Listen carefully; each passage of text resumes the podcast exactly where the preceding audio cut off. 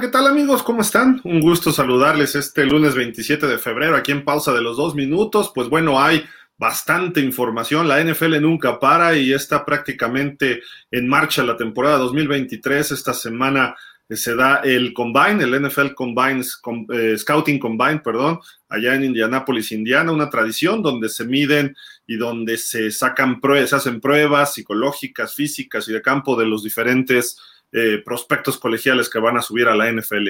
Los saludamos por el momento, Aaron Ungar, su servidor Gilaro Figueroa. Muy buenas tardes, gracias a Jefe Sports Media, NFL México Fans, la ronda futbolera, la ronda deportiva y todos los clubes de fans que comparten nuestras transmisiones de forma semanal. Y obviamente gracias a todos ustedes que nos siguen en pausa de los dos minutos desde hace más de 20 años prácticamente ya estamos aquí con ustedes, 27 años para ser precisos a través de pausa de los dos minutos, pero bueno, muchísimas, muchísimas gracias a todos ustedes. Eh, estamos por el momento Aarón Ungar, su servidor Gilor Figueroa. Aarón, ¿cómo estás? Muy buenas tardes, ¿qué dices? Buenas tardes, Gil. Un saludo por allá hasta la Ciudad de México y a toda la afición aquí de, de pausa de los dos minutos. Pues por aquí, muy, muy agradable aquí en Hermosillo ahorita y, y esperando eh, la verdad con ansias todo lo que vamos a platicar porque la NFL pues no duerme. Día tras día hay noticias nuevas. Sí, siempre la NFL nos tiene, nos surte de información y esto pues se agradece, se agradece. Y pues la noticia de hoy, ¿no? Este Aaron es que cortan eh, los Washington Commanders al señor Carson Wentz, este coreback que pintaba muy bien, que llegó a las Águilas de Filadelfia, estaba teniendo un temporadón, se se rompe la rodilla, entra Nick Foles y termina siendo campeones en el Super Bowl 52. Luego, eh, pues ahí se, queda en ese equipo hasta que llega un tal, eh, pues Jalen Hurts y vienen algunos problemas. Sale Doug Peterson, sale él, termina en Indianapolis, no le va bien. Llega a Washington el año pasado, no le vuelve a ir bien y ahorita es agente libre. Este señor Carson Wentz. Y para Washington, pues tampoco pinta muy bien, ¿no? Desde el 2018 han tenido 12 corebacks titulares. Y de todos estos, creo que ninguno tiene marca ganadora, ¿eh? Sí, dos, Alex Smith y Sam Howell. Pero, pues si lo vemos, Sam, Howell se supone que es el futuro de este equipo y es quien ha indicado Ron Rivera que va a ser su coreback titular esta temporada. Y Alex Smith, bueno, pues es un, fue muy buen coreback y sabemos lo que le ocurrió, ¿no? En esa lesión tan grave que hasta estuvo cerca de costarle la vida el mal manejo que le dieron a esa lesión de Alex Smith. Regresó afortunadamente por lo menos allá a jugar algunos partidos y después ya no, no pudo seguir en la NFL. Y Taylor Heineke, que tiene 12-11-1, eh, que pues parecía que era para él el equipo y también creo que va a ser agente libre este año, ¿no? Entonces, Está difícil para Washington, a lo mejor en el draft habrá que ver, ¿no? Pero eh, tú, por ejemplo, y la pregunta es, si tienes la opción de Carson Wentz, vamos a pensar cómo lo ves tú a futuro, ¿no? O sea, si tú tuvieras un equipo, ¿te lo llevas? ¿Crees que todavía puedas sacarle jugo? ¿O cómo crees que pudiera funcionar Carson Wentz de aquí a futuro? Mm, si estuviera en mis manos, eh, yo nomás lo contrataría como backup, la verdad, de, de mi mariscal es una persona de cristal, se lesiona mucho, de hecho ya está tocado Carson Wentz, entonces ya no, ya no serviría como titular para mí, ¿no? Yo lo, yo lo pondría como backup en un, eh, probablemente en algún mariscal eh, de muy buen calibre, pero novatón, para que lo, para que lo adiestrara, ¿no? Para que lo, lo, moldeara ahí un poco ahí Carson Wentz con su, con su experiencia. La experiencia la tiene, pero pero en realidad no, con tanta lesión, la verdad, pues no, no, funcionaría como titular. Sí, yo, yo, yo creo que pudiera caer bien un equipo que tenga un coreback tendiente a lesionarse, ¿no? Eh, no es malo, no es malo Carson Wentz, pero sí necesita estar bien coachado. Ahora, ¿cómo lo verías que se reencuentre con Doug Peterson en Jacksonville como backup de Trevor Lawrence, por ejemplo? sería alguna adición excelente para los Jaguars. Digo, Trevor Lawrence en general es un jugador muy sano, ¿no? Desde sus épocas colegiales, pero creo que ahí pudiera encajar bastante bien y conoce a Doug Peterson. En eso mismo pensé, en, los Jaguars podría encajar muy bien. Sí, sería, sería una buena opción, buena opción para, para él y los Jaguars.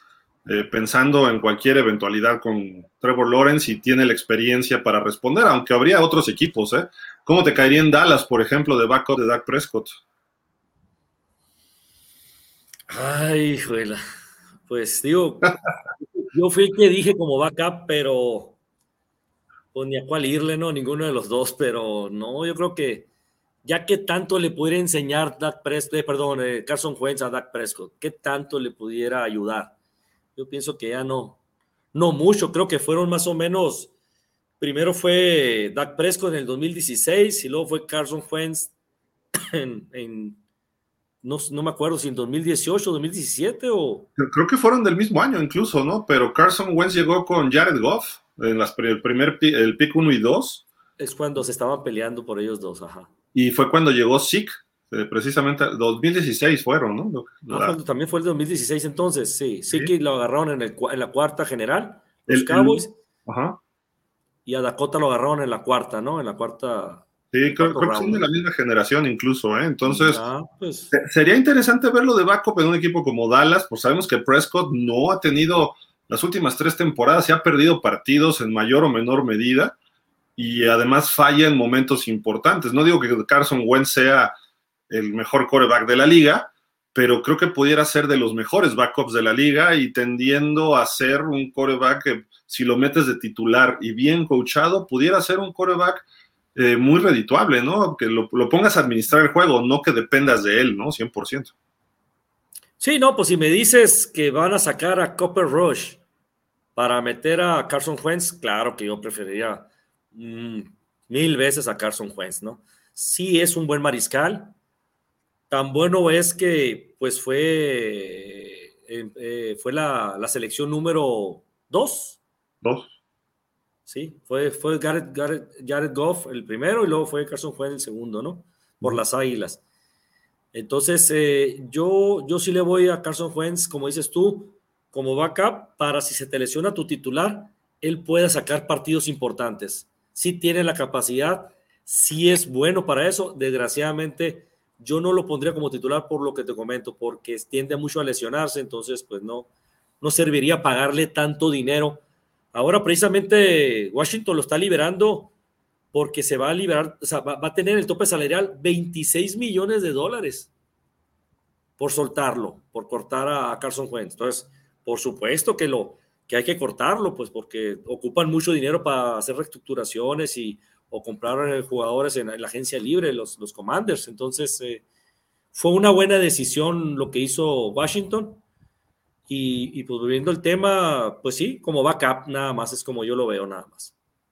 Sí, 26 millones te ayuda a contratar otro tipo de jugadores y darle profundidad a tu roster. Y Washington va a tener una buena eh, oportunidad en el draft de buscar algún jugador importante, no sé si necesariamente un coreback, pero hasta ahorita eh, todo indica que Sam Howell va a ser el coreback titular, es lo que ha indicado por lo menos hasta el momento Ron Rivera. Falta mucho para la temporada y tendrás que ver primero lo que ocurra eh, dentro de el training camp, la pretemporada y ahí se define todo, ¿no? Pero sin duda Carson Wentz creo que ha quedado, la expectativa fue siempre más alta, ¿no? Para él y no, no pudo mucho eh, demostrarlo. Eh, completó el 62.3% de sus pases para 1.755 yardas en tan solo 8 juegos, 11 touchdowns por 9 intercepciones, eh, pues algo mediocre, ¿no? En general, en términos generales.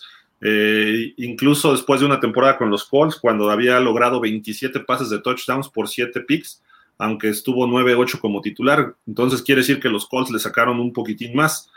Y eh, pues déjenme ver, él fue candidato a MVP incluso cuando se lesionó en el 2017, que se rompe, bueno, sí, el ligamento anterior cruzado, y pues fueron campeones los Eagles. Entonces, ahí se, la, pregunta es, fueron campeones no por él, porque fueron campeones con Nick Foles, sino que el equipo era demasiado bueno, ¿no? Sí, es correcto. Doc Peterson armó un buen equipo en ese año, el 2017, entonces fue esa corrida, ¿no? Que quiso anotar Carson Wentz, me acuerdo muy bien cuando le, lo lastimaron. Entonces entra un, Nick Foles que no sabíamos qué, esperar de él y resulta que, pues la verdad, hizo un excelente papel, tan, tan bueno que, que le ganaron a los Pats, ¿no? En esa edición de ese Super Bowl de 2017. Entonces, eh, Eh, yo, yo lo que veo aquí en Carson Wentz es, eh, pues, la tendencia, pues, sigo diciendo lo mismo, la tendencia de lesiones es buen mariscal, tenía muy buenos números, pero pues con las lesiones que tiene, la verdad no va, no, no va a funcionar. Ahora, ¿qué va a pasar? Hablando ahorita de los Commanders, eh, no has oído nada, no has escuchado nada sobre si lo van a vender los Commanders. Andaba, creo que Joe Besos, ¿no? Ahí eh, lo andaba queriendo comprar a los Commanders, igual y lo, lo llega a comprar otra persona a los Commanders y puede haber cambios drásticos, ¿no? Como dueño a lo mejor dice Ron Rivera, vámonos, ¿no? Y vamos a meter a, otro coach, no sé, no, ni idea, ¿no? ¿Qué, ¿Qué es lo que puede pasar? A futuro en estos meses que vienen, ¿no? Con los Commanders. Sí, sí, de acuerdo. Eh, Jeff Bezos estaba investigando, valorando financieramente, etcétera, muchas cuestiones de la compra de los Commanders, pero al parecer el que no quiere vender es Daniel Snyder. Entonces hay que ver en qué para. Este, esta off-season se va a determinar el futuro de los Commanders en lo que se refiere a la propiedad. Ya el equipo en sí no está tan lejos. ¿eh? Ahorita vamos a ver que, por ejemplo, eh, pues hay jugadores que, si se quedan como agentes libres, son jugadores muy aceptables, o si se van, se van a cotizar bien. Quizá nada más es que empiece a, cuajar la, cuestión ahí. Tienen un buen coach en Ron Rivera, que quizá ya no está en su mejor etapa. Eh, tienen un buen coordinador defensivo en Jack del Río y se acaban de llevar a alguien que no recuerdo de coordinador ofensivo que tiene algo de peso. Me parece que es el que era de los Chiefs, ¿no? Eric Bieniemi, la semana pasada lo firmaron. entonces, el cocheo está, la administración de, fútbol está, hay que ver la administración económica, financiera y de propiedad, pero que sí afecta, obviamente, cuando no hay certidumbre en las cabezas, todo lo demás está pues funcionando regular, ¿no? Pero hay jugadores interesantes, creo que se puede hacer bastante. Ahorita hay coreback Sam Howell y Taylor Heineke, pero Derek Carr pudiera parar ahí. Sí, la verdad es que a mí tiene años gustándome mucho la defensa de, los Commanders. ¿eh? Trae una defensa de primera. De hecho, de hecho durante varios eh, eh, drafts, así en cada año, fueron seleccionados. Su, primera selección fue de la línea defensiva, ¿no? Un, un, Young, o sea, un Montes, o sea. De Sweat y este, Payne. A Ron Payne. Entonces, eh, la la por la defensa no hay ningún problema en la cuestión de Commanders. Y la ofensiva tiene, tenía, bueno, tiene buenos, eh, uno que otro receptor bueno también. Lo que sí le falta es el mariscal realmente, ¿no? Entonces, a lo mejor, como dices tú, encajaría muy bien un Derek Carr ahí en los Commanders y pudiera ser que levante mucho el equipo de los de los de, los, de Washington, ¿no? Entonces, eh, pues está interesante qué es lo que va a hacer, ¿no? ¿Qué movimientos va a hacer ahora Washington en, estos, en estos días? Sí, y además en la, ofensiva tienen a Terry McLaughlin, que más o menos es un jugador interesante. Tienen a Jahan Dodson, también un receptor explosivo. Eh, corredor, Antonio Gibson, también es bueno. La cosa es que se lesiona, ¿no? Pero Curtis Samuel anda por ahí. No, no, anda mal, no anda mal este equipo en grandes, en términos generales. Logan Thomas como a la cerrada, eh, habrá que ver quiénes regresan, etcétera, ¿no? Pero estoy viendo aquí el resto de su roster y hay, hay bastante para trabajar. No es un equipo que esté lejos. Eh, entonces habrá que ver si llega un Derek Carr, a lo mejor puede explotar este equipo de otra forma y que Sam Howell en su segundo año vaya aprendiendo. A lo mejor te deshaces de Taylor Heineke, pero también traes en el draft a alguien para ir preparando atrás de, Sam Howell, ¿no? en la posición de coreback pero ya tienen coaches estelares, digamos. hay que ver cómo funciona Eric Bieniemi de coordinador, él ya siendo el titular, ¿no? Pero los demás, pues creo que están bastante, bastante bien. Y si se vende el equipo, pues va a venir una especie de, va a ser el, centro de los reflectores, ¿no? Los, los commanders, a ver cómo están funcionando. Y vamos a ver, vamos a ver, creo que este equipo no está tan, eh, tan mal en muchos aspectos el asunto es que le toca la división Filadelfia, Dallas y Gigantes, que los tres equipos ya se ve que ya dieron ese siguiente paso. Eh, ellos están un paso abajo, ¿no? Pero yo no descartaría que el año que entra le peguen a uno o dos de estos y se puedan colar a playoff. De hecho, la única derrota que tuvo en el año, en la temporada regular, Jalen Hurts, fue ante Washington, en un lunes por la noche, si no mal recuerdo. Así es. Ahí llegó el señor Ponce. Híjole, ya ahora sí hay que hablar bien de los Pats, no podemos hablar mal porque si no se va a poner feo esto. Mi estimado Rodrigo Ponce, ¿cómo estás? Ponce, creo que está friseado, pero. se congeló. Ahí está. Mi estimado Ponce, ¿cómo estás? ¿Qué dices? ¿Qué pasó, Gil? ¿Cómo estás? Este, Aarón, ¿cómo estás? ¿Cómo están? Oye, llevan 65 minutos esperándote y hasta ahorita. ¿Sabes qué? Que sí estaba el tráfico, estaba fuerte. No, acá no, no, no, no, son pretextos, por Dios. no, ¿cómo estás, Ponce? Empezamos a hacer. por Dios. bien, bien, bien. Pues ya aquí ya dispuesto a entrarle con todo, con todo. Oye, ya para terminar el tema, qué bueno que entraste, es el primer tema que tocamos. Carson Wentz hoy es cortado por los Commanders. Sí. ¿Qué, qué, qué le ves al futuro de Carson Wentz? Híjole, pues mira, a mí él se me hace un buen coreback. Yo no sé, digo, entiendo, lo cortaron por cuestiones de tope salarial y porque además tienen a este, a este Heineken, ¿no? Que funcionó muy bien. Pero, pero Carson Wentz es un buen coreback. no, no, no olvidar que ya fue campeón, ¿no? Yo creo que, pues no, no, no, no, a lo mejor yo le hubiera sacado un mejor provecho mercándolo un poquito en la agencia libre, ¿no? No, no, así dame, ya te vas y agarra donde puedas, pues. O sea, en un trade, pues, ver si alguien te daba algo. Yo creo que sí. Yo creo que Carson Wentz es, es, mejor coreback que muchos de los que son titulares al día de hoy. ¿Como cuáles? Nombres, nombres, no, di nombres. Como, como tú a Taiwo no, no es cierto. Pues sí. no, no es cierto. Ay, también este muchacho, ¿cómo se llama? Este, Dakota. No, no es cierto. No, es cierto. Oye, llegó con la espada desenvainada, Aaron, ¿qué onda? no, no, no, no, no, para nada. Pero sí hay quien lo podría haber eh, utilizado. Eh, se me ocurre ahorita, déjame pensar. Eh, tal vez en Atlanta hubiera funcionado. En Atlanta hubiera funcionado bien. En, definitivamente con los bucaneros de Tampa Bay hubiera entrado, pero como cuchillito en mantequilla. O sea, si sí, hay organizaciones que les hace falta un buen coreback y creo que Carlson Wentz no es que sea una maravilla, pero un cuate que ya se fogueó al calor de la revolución y te ganó un Super Bowl, pues algo tiene, ¿no? Pero ahorita, por ejemplo, ¿quiénes van a estar disponibles en trade o en agencia libre? Estamos hablando de que potencialmente Lamar Jackson va a salir de Baltimore. Sí. Potencialmente Rodgers va a salir de Green Bay. Anda Derek Carr ya haciendo visitas a diferentes equipos a ver dónde se acomoda. Y pues este hombre sería el cuarto de esa lista, ¿no? Sí, pero también es cierto que hay mucho más de cuatro equipos que necesitan un coreback.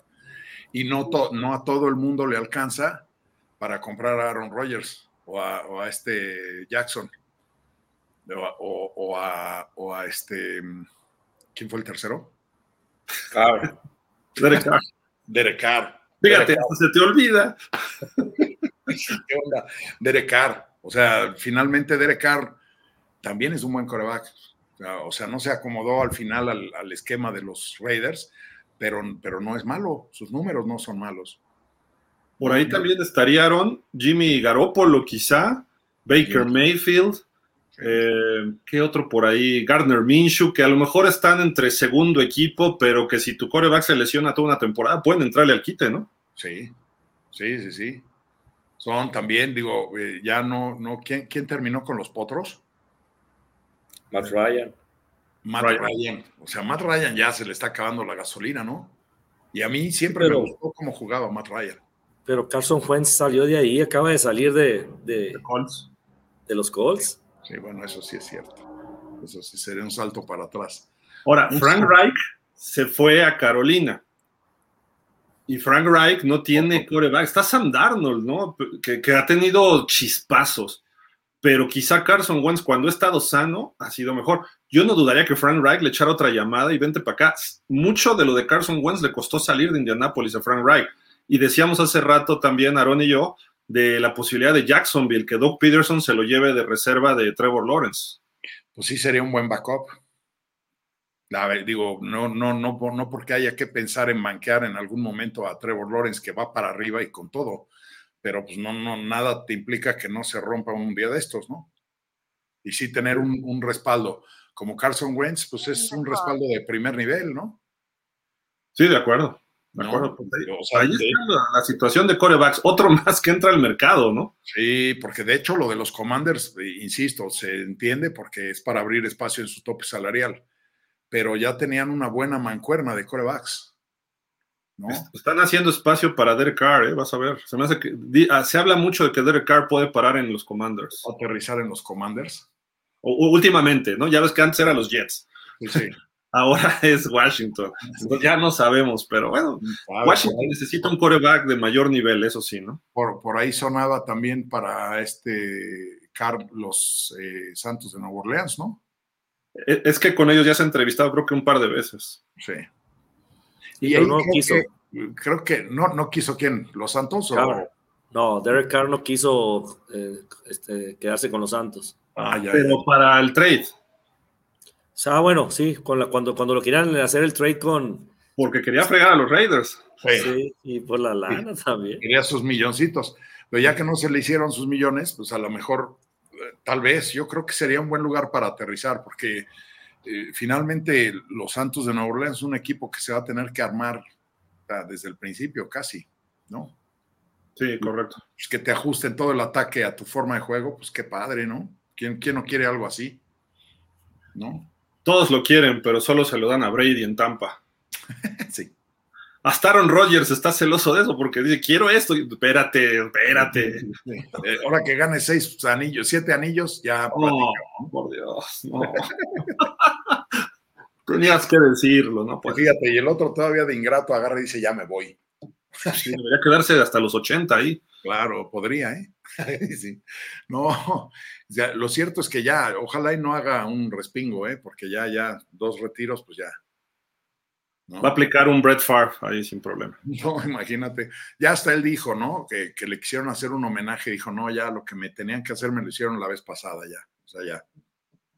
Y, de hecho, bueno, Brady, por ahí se está hablando de que todavía pudiera abrirse la posibilidad de los Niners, pero Brady ya hizo su trámite, ahora sí, de retiro, que aún así no implica que no pudiera regresar. O sea, pues pero hay, que verlo en agosto, a ver cómo anda, de que, ¿y ahora qué hago? ya salí con 20 modelos, ya me divorcié, estoy libre, ¿y ahora qué hago? Sí, pues sí.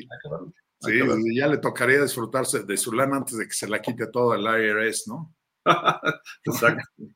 Oigan, eh, de otro tema, pues se habla o se ha hablado, y lo decíamos ahorita Aaron y yo antes de entrar al aire, de Chicago con Justin Fields, y ellos tienen el primer pick global. Eh, Aaron, ¿tú crees que Justin Fields sea el futuro de los Bears? Y la pregunta va relacionada, ¿por qué? Porque parece, y tú me dijiste que hay varios equipos interesados en hacer un trade por el primer pick global de este año, que lo tienen los Osos. Eh, yo no sé si haya un coreback de lujo esta temporada, o sea, en este draft, mejor dicho, de esta generación, que pudiera ser mejor que Justin Fields. ¿Por qué te pregunto esto? Porque se dice que Justin Fields se pudiera en un trade. Yo, la verdad, si yo tuviera que tomar la decisión en Chicago, yo creo que con tanto dinero disponible que tiene Chicago para hacer movimientos y con la opción del draft número uno eh, global, yo sí me la jugaba con Justin Fields. Yo creo que jugó muy bien la temporada pasada, a, pesar del equipo que tenía. A él hizo, corrió muy bien y pasó bien. Estuvo bien la temporada para, para, para, para Justin Fields. Entonces, viendo esa, esa, esa, teniendo esa información de Justin Fields, yo sí me quedaba con Justin Fields y hacía un trade y me generaba más, eh, más, más eh, ¿cómo se puede decir? Más first round. Primero, los, o sea, quitaba, le quitaba a otro equipo el que me ofreciera más, perdón, porque está Panteras, está Jets, está Colts, está Saints, está, ¿quién más? Pues hasta, lo, hasta los Commanders, o sea, hay varios equipos, los Tejanos, Atlanta. están varios equipos necesitados de poder agarrar un mariscal ahorita como, como CJ Stroud, como, como Bryce Young, como Levi's. Entonces, eh, yo, sí, yo sí me esperaría y haría un trade el que me ofrezca mejor. Hay muchas opciones. Y, a ver, vénganse, vénganse a las ofertas y agarraba al que, al que más me conviene la oferta y vámonos. Yo soltaba el trade, la verdad. Yo, yo, yo hacía el trade, soltaba el, la, primera, el primer pick, perdón, lo, lo soltaba y me, la, y me quedaba con, con Justin Fields. ¿Tú cómo le harías, Ponce, también? ¿Lo soltarías el pick? Sí, sí, yo, yo estoy de acuerdo con Aaron totalmente. Yo creo que, que eh, Justin Fields, si hizo lo que hizo con ese equipo, imagínate si le arman un buen equipo. O sea, tendrá forzosamente que funcionar 10 veces mejor. O sea, yo, yo más bien lo que haría, yo eh, no, no, no tengo ahorita muy presente el desempeño de la defensa de, Chicago, pero creo que fue bastante malo. Este, pero, pero creo que yo le daría prioridad a, defender a Justin Fields y a, y a, prestarle un par de receptores que de verdad sean armas potenciales, ¿no? y entonces te haces de un ataque de esos que ganas porque te anotaron 48, pero anotaste 52, ¿no? Sí. O sea, y ya, ya de ahí ya empiezas a generar una defensa, ¿no? Yo, porque si empiezas con que, bueno, me traigo unos defensivos y unos ofensivos, ¿no? Otro año de oscuridad para Chicago, porque no, no puedes, tienes que preferenciar algo por, fuerza.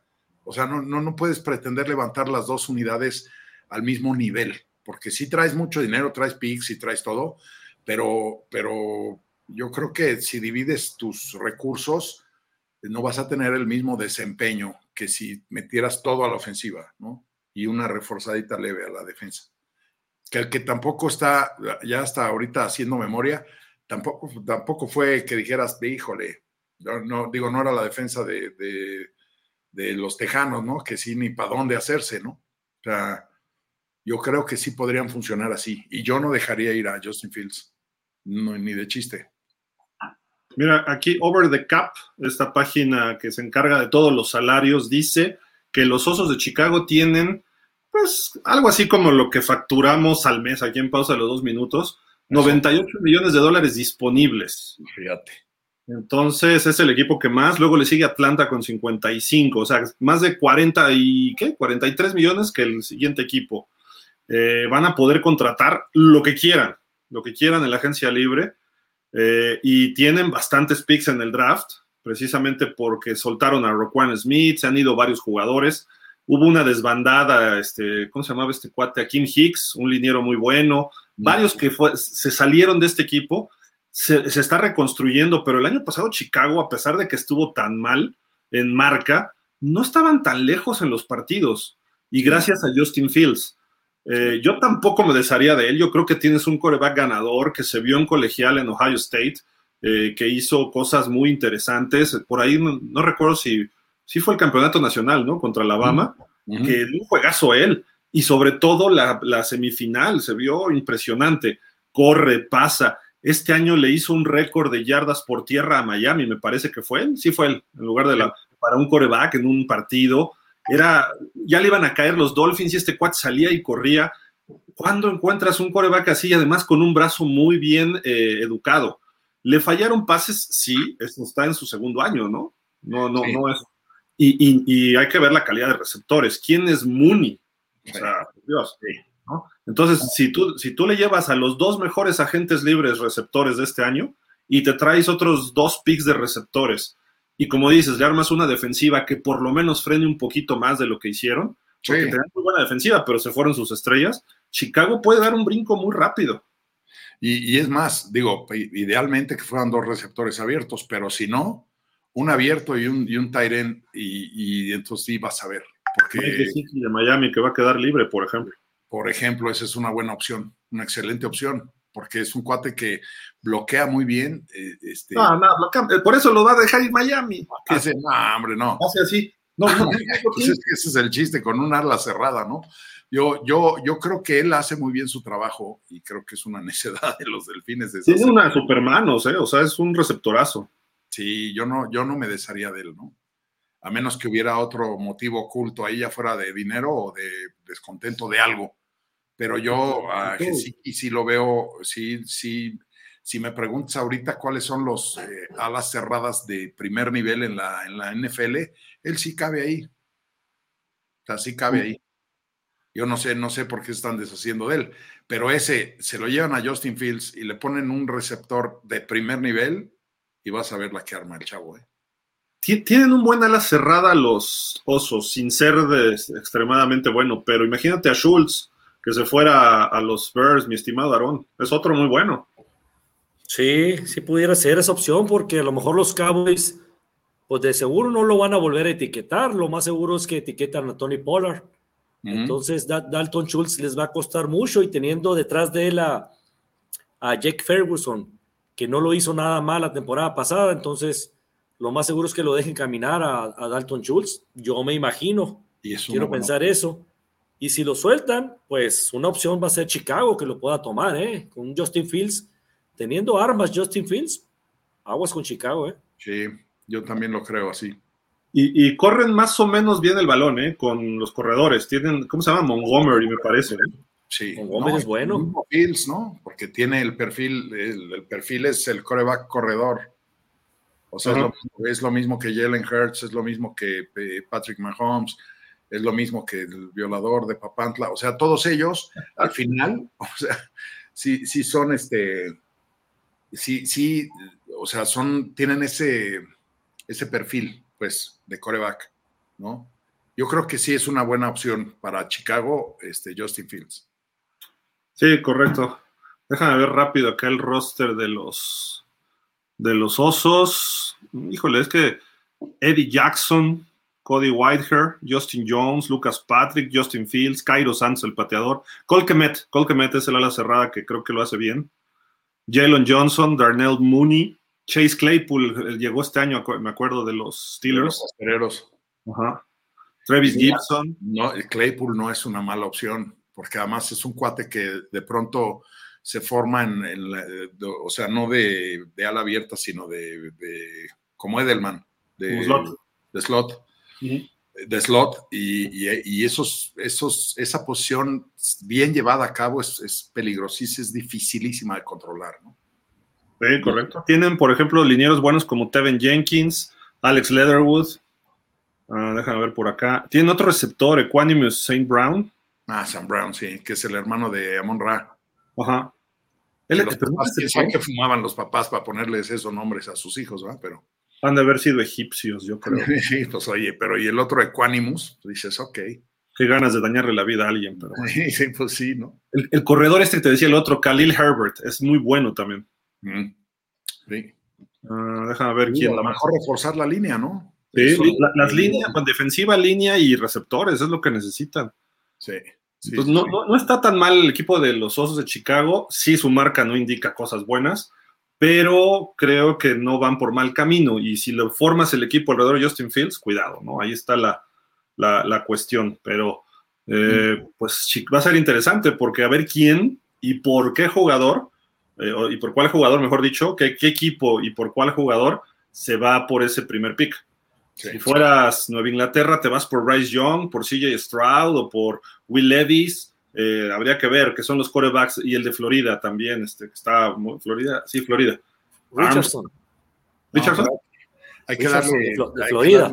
chance a mi chamaco este, eh, Jones, porque vas a ver, la va a hacer. Sí, algún día. En el Madden juega bien. Sí, ahí sí. Sí, pero ¿y, cuánto, van a dar? O sea, por ejemplo, Miami no tiene pick de primera ronda. Si quiere tener ese primer pick, va a tener que soltar la mitad del equipo, la mitad del estadio, la Fórmula 1 y el abierto de tenis, ¿no? O sea, porque para brincar tanto. Entonces tiene que acortar distancias. A lo mejor alguien de que esté en el, en el top 10 del draft pudiera dar esos brincos. Y nos comentaba por ahí Aaron hace rato, ¿no? De que, eh, ¿cuál de estos equipos decías? Las Panteras, que están en el 9. Los Colts andan también, ¿dónde andan los Colts? En el 4. En el 4. Fíjate cómo acabaron que llegaron al cuarto lugar. Es que por ahí se escuchó ahí de que las Panteras pudiera ser algo que le, que, le conviniera a, los Osos, eh, soltándole a DJ Moore, al receptor pues de Panteras y ofreciéndole pues algunos picks, ¿no? Entonces, eh, pero pues igual, igual otros equipos también le van a ofrecer algún jugador eh, pues ofensivo, defensivo, pues ya, ya, verá qué, qué jugadores les, interesa. Hay que, hay que tomar en cuenta lo que dice Ponce de que la defensiva no, no funcionó mucho la temporada pasada, pero también no es, no es echarle la culpa nada más a la defensa. Hay que ver si la ofensiva eh, no le daba mucho tiempo también a la defensiva y pues no descansaba la defensa, pues, pues, lógicamente nos van a hacer pedazos siempre, ¿no? Por más buena que sea la defensa, si está trabaja y trabaja en cada juego, pues, pues se cansa, ¿no? Y, al final de cuentas te, te sacan el partido. Pues sí. Y mira, eh, ahorita viendo esta gráfica, este Gil, Aarón, eh, aquí se ve clarito cómo ya empezó la pesadilla de los Browns por andar contratando a Deshaun Watson. o sea, su pick era el 12 y ahora no tienen pick en la primera ronda. Sea, y apenas es el principio, ¿eh? porque los Browns de verdad, extrañamente, empeñaron, pero hasta la camiseta. Para, pero, pero tú, ustedes díganme, ¿alguno de los quarterbacks de esta primera ronda, los potencialmente primera ronda, es mejor que Deshaun Watson?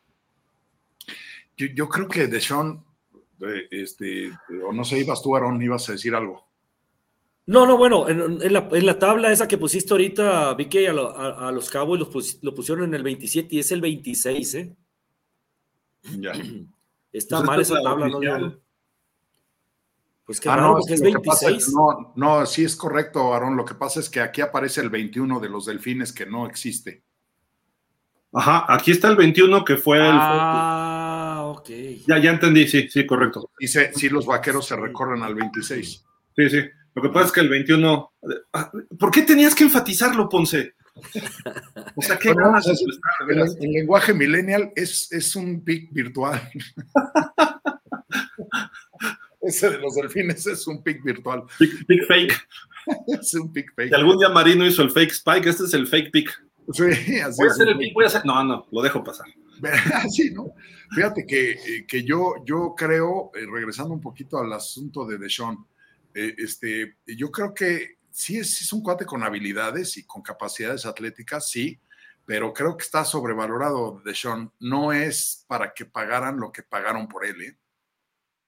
Y yo insisto. Eso te lo creo, que, esté muy pagado ahorita. Deberían haberlo frenado y mucho bono sobreproductivo. Sobrepagado. Y además era como para decirle, mira, a ver, papá, te saqué de toda esa inmundicia en la que andas metido, entonces te voy a dar tres pesos y cierra la boca. Y ya. Y él debió haber dicho, gracias, patrón, ya, y sí, te trabajo de como en las tiendas de raya, ¿no? Sí, te trabajo hasta que me muera, ¿no? Oye, son 230 millones garantizados a Deshaun Watson. Imagínate eso. Fue una locura, fue una locura los cafés, una tremenda locura lo que hicieron los cafés, premiándolo después de lo que, del problemón que venía saliendo. Y, además lo, premias con eso. Y además empeñaron todo el futuro, porque eh, eso a los cafés les va a costar cuando menos unos cuatro o cinco años de desarrollo. Fue lo peor que pudieron haber hecho los cafés. ¿eh? Sí, sí, así es. Ahora, los Browns ya están armados o sea, hay que ser realistas. El equipo tiene estrellas, corredores, receptores. Quizá le falta otro receptor junto a Mari Cooper, aunque más o menos tienen buen complemento. Su línea ofensiva, eh, como se dice, presuntamente es la mejor de la NFL. Su defensa, es buena. Y, ya tienen, fíjate, de, defensivo se llevaron a este cuate, este, ay, Schwartz, Schwartz, el que era, que fue head coach de Detroit alguna vez. Sí, sí, sí. Jim, Jim, Schwartz. Jim, Schwartz, Jim Schwartz. Y este, ese cuate va a mejorar esa defensiva. Él, es, uno de los buenos coordinadores defensivos. Kevin Stefanski, la ofensiva la puede, la puede empezar a hacer lucir. Hubo chispazos el año pasado de los Browns con Jacoby Brissett de coreback. Sí. Si Watson empieza a jugar, jugó cinco o seis partidos este año para agarrar cancha y no se vio muy, no se vio nada realmente. Pero fue para recuperar el año, perdido, el año y medio perdido, más de año y medio. Y aparte todos los problemas extradeportivos que tuvo, yo creo que si este año se dedica de Sean Watson a demostrar y a salir adelante en su vida personal, los Browns no van a estar tan mal. Yo, o sea, es una apuesta difícil y, y, fue exagerado lo que le dieron. Yo le hubiera dado los 230, pero le diría, todo va por bonos de productividad, ¿eh? Tu salario base va a ser el mínimo. Sí, sí, o sea, insisto, yo digo nada más porque eh, los norteamericanos no acostumbran ese tipo de extorsiones laborales, ¿no? Pero yo sí, yo sí le hubiera dicho, ¿sabes qué? Ah, ¿quieres el contrato? Sí, ah, sí, ¿qué, ¿cuánto quieres? 230, no, a ver, papá, mira, estás así, así, así, la, ley te persigue por esto, esto y esto, y además, primero me vas a demostrar y después te voy a pagar. O sea, de entrada te voy a dar no 230, te voy a dar 25, ya no estás jorobando, y entonces sí lo demás por bonos de desempeño, porque ya quiero, y esa sí va a ser una auténtica pesadilla café, en donde este cuate no se engrane, ¿eh? porque además el contrato tiene candados por todos lados y deshacerte de Deshaun Watson eh, va a ser otra pesadilla financiera, ¿no? y, ve el efecto dominó que generó, porque ahora viene un coreback que tiene todo el potencial también, que ya fue MVP de la NFL como Lamar Jackson. ¿Y qué es lo que dice? Pues yo quiero ganar el mismo dinero garantizado que tiene este señor, de eh, pues de Sean Watson. Y tiene toda la razón, ¿no? Sí. Yo no tengo ningún escándalo, yo ya fui MVP, he estado en playoff tres de mis sí, cuatro años o dos de mis cuatro años. Y, además tengo las mismas capacidades físicas que este cuate. ¿eh? Quizás está más, quizás está más. Sí, sí, sí, Y entonces le dicen los Ravens, Aaron, te doy 130 garantizados y el resto en bonos, lo que le debieron haber ofrecido a, otro. Pero el efecto dominó va a causar problemas en las contrataciones de corebacks y el otro día, ya no me acuerdo ni con quién discutía. Para variar, siempre estamos discutiendo de salario. Yo no fui. No, no, contigo es otra cosa. Siempre. Yo no fui. Oye, creo que, nada perfecta y cosas así, ¿no? Pero Yo creo que deberían de reunirse ahí la asociación de jugadores, los dueños, para, para llegar a un, a un acuerdo donde sí, donde no puedan, eh, no puedan hacer ese tipo de cosas porque ¿Cómo sueltas tanto dinero y como dices tú, el efecto dominó y todos los demás mariscales van a querer, oye, le estás pagando eso, yo también quiero ganar lo mismo y garantizado. Entonces, yo creo que debe de haber algo, algo donde llegue a un tope que no sea tan, que no sea que le ofrezca lo que, lo que ellos quieran, ¿no? Esa es, ese es una, este, Aaron. Pero, pero, el mercado manda. Pero la otra, y no hay que perder de vista, ¿eh? Estás premiando con 230 millones de pesos a un cuate que es eh, un, agresor sexual comprobado y, y, reincidente. No, no, no, no, no lo Un depredador sexual. Es, un depredador sexual. es un depredador sexual el cuate. Entonces, ¿cuál es el mensaje a la sociedad?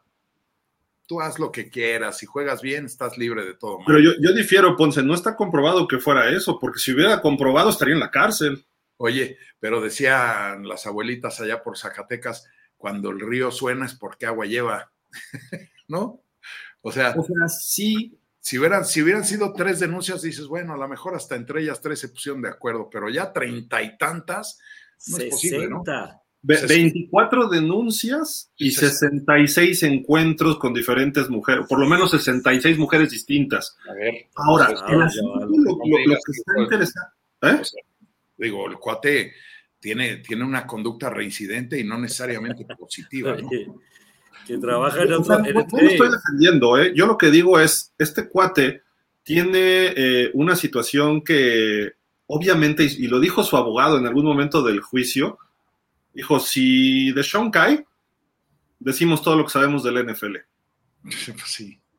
Y por eso está jugando, ¿no? Aguas, ¿no? La NFL, los tejanos dieron un dineral a 33 de las chavas ellos indemnizaron a 33 chavas, las otras 24 fue de Sean Watson y otras llegaron a acuerdos pues menores ahí de, entre abogados, pero la NFL fue la que dijo, sí, ahí te va la lana. Ya, los tejanos y la NFL, pues, ¿no? Pues sí. Pero yo insisto, o sea, al final, ahí el escándalo, ahí está. Y, tan desmesurado es el, premio a, a Deshaun Watson que yo, si mal no me acuerdo, cuando este, me, invitaste por primera vez a este espacio, Gil, eh, platicábamos de, Dakota y que decíamos que cobraba de más Dakota y no sé qué. ¿Y cuánto cobró Dakota? 40 millones, ¿no? 40 y algo. Y este, y este mono, 230 millones de, dólares. ¿Por cuántos años? ¿Por cinco? Creo que cinco. Y el problema es todo garantizado, ¿no?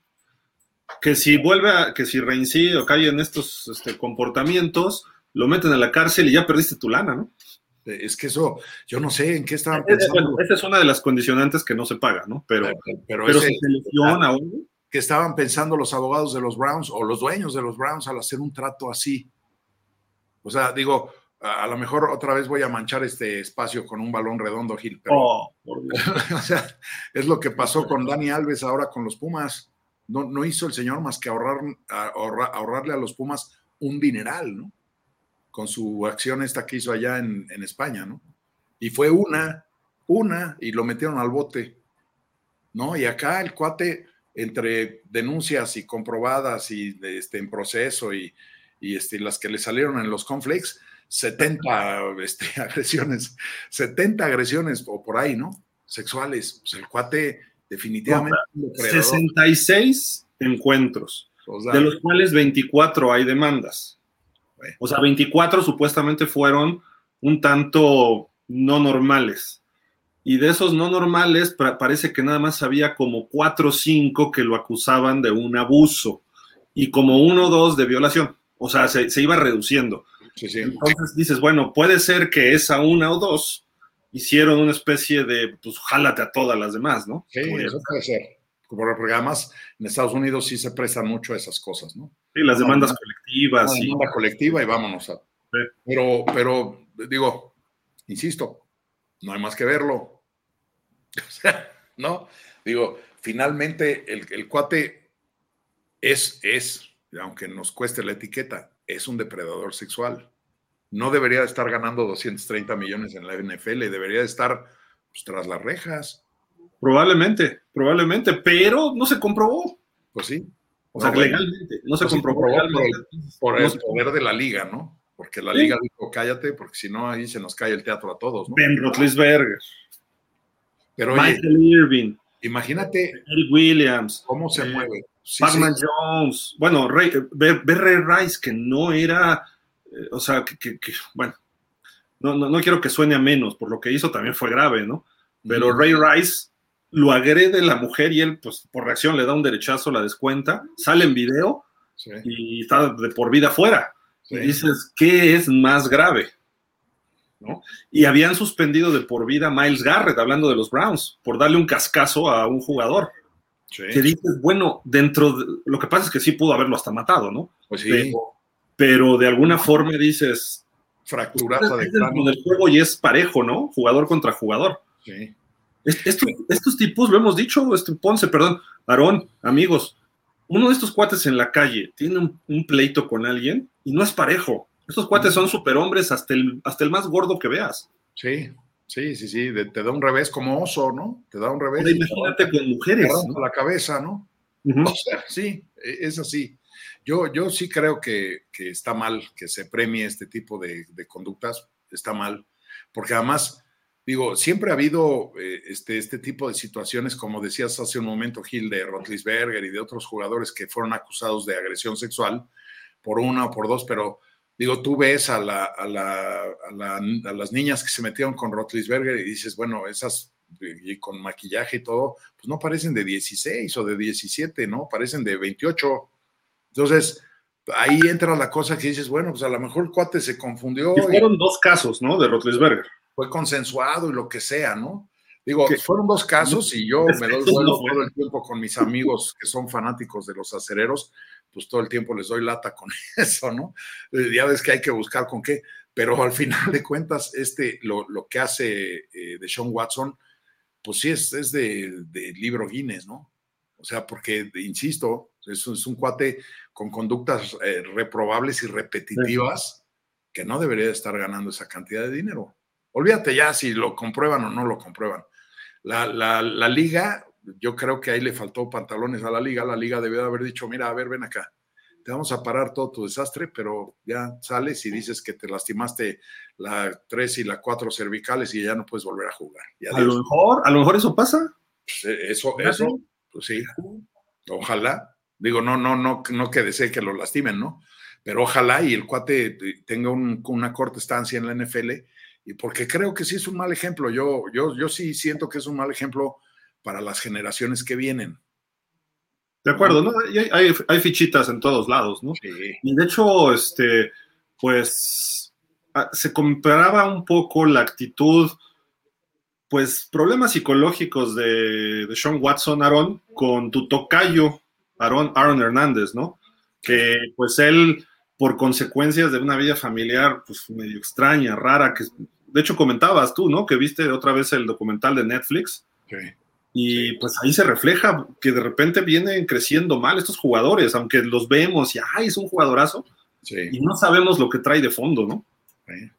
Sí. Sí, es que, es que sí. es. Si vienen de una familia disfuncional, eh, el, tipo de amistades que tienen desde niños, eh, todo eso, pues todos ya sabemos todo lo que influye todo eso, ¿no? Entonces, pues yo creo que de Sean, de Sean Watson probablemente venga de ese tipo de problemas, ¿no? De a lo mejor de una familia disfuncional, eh, a lo mejor anduvo involucrado con drogas, o, o sea, no sabemos, digo. Fíjate que Deshaun Watson comentó en algún momento de su, pues, sus problemas que llegó un jugador, era, creo que era Warwick Dunn, un corredor de los Bucaneros. Y me, los Bucaneros, sí, Warwick eh, Dunn. Pones, ¿no? Me parece. Sí, muy bueno, sí.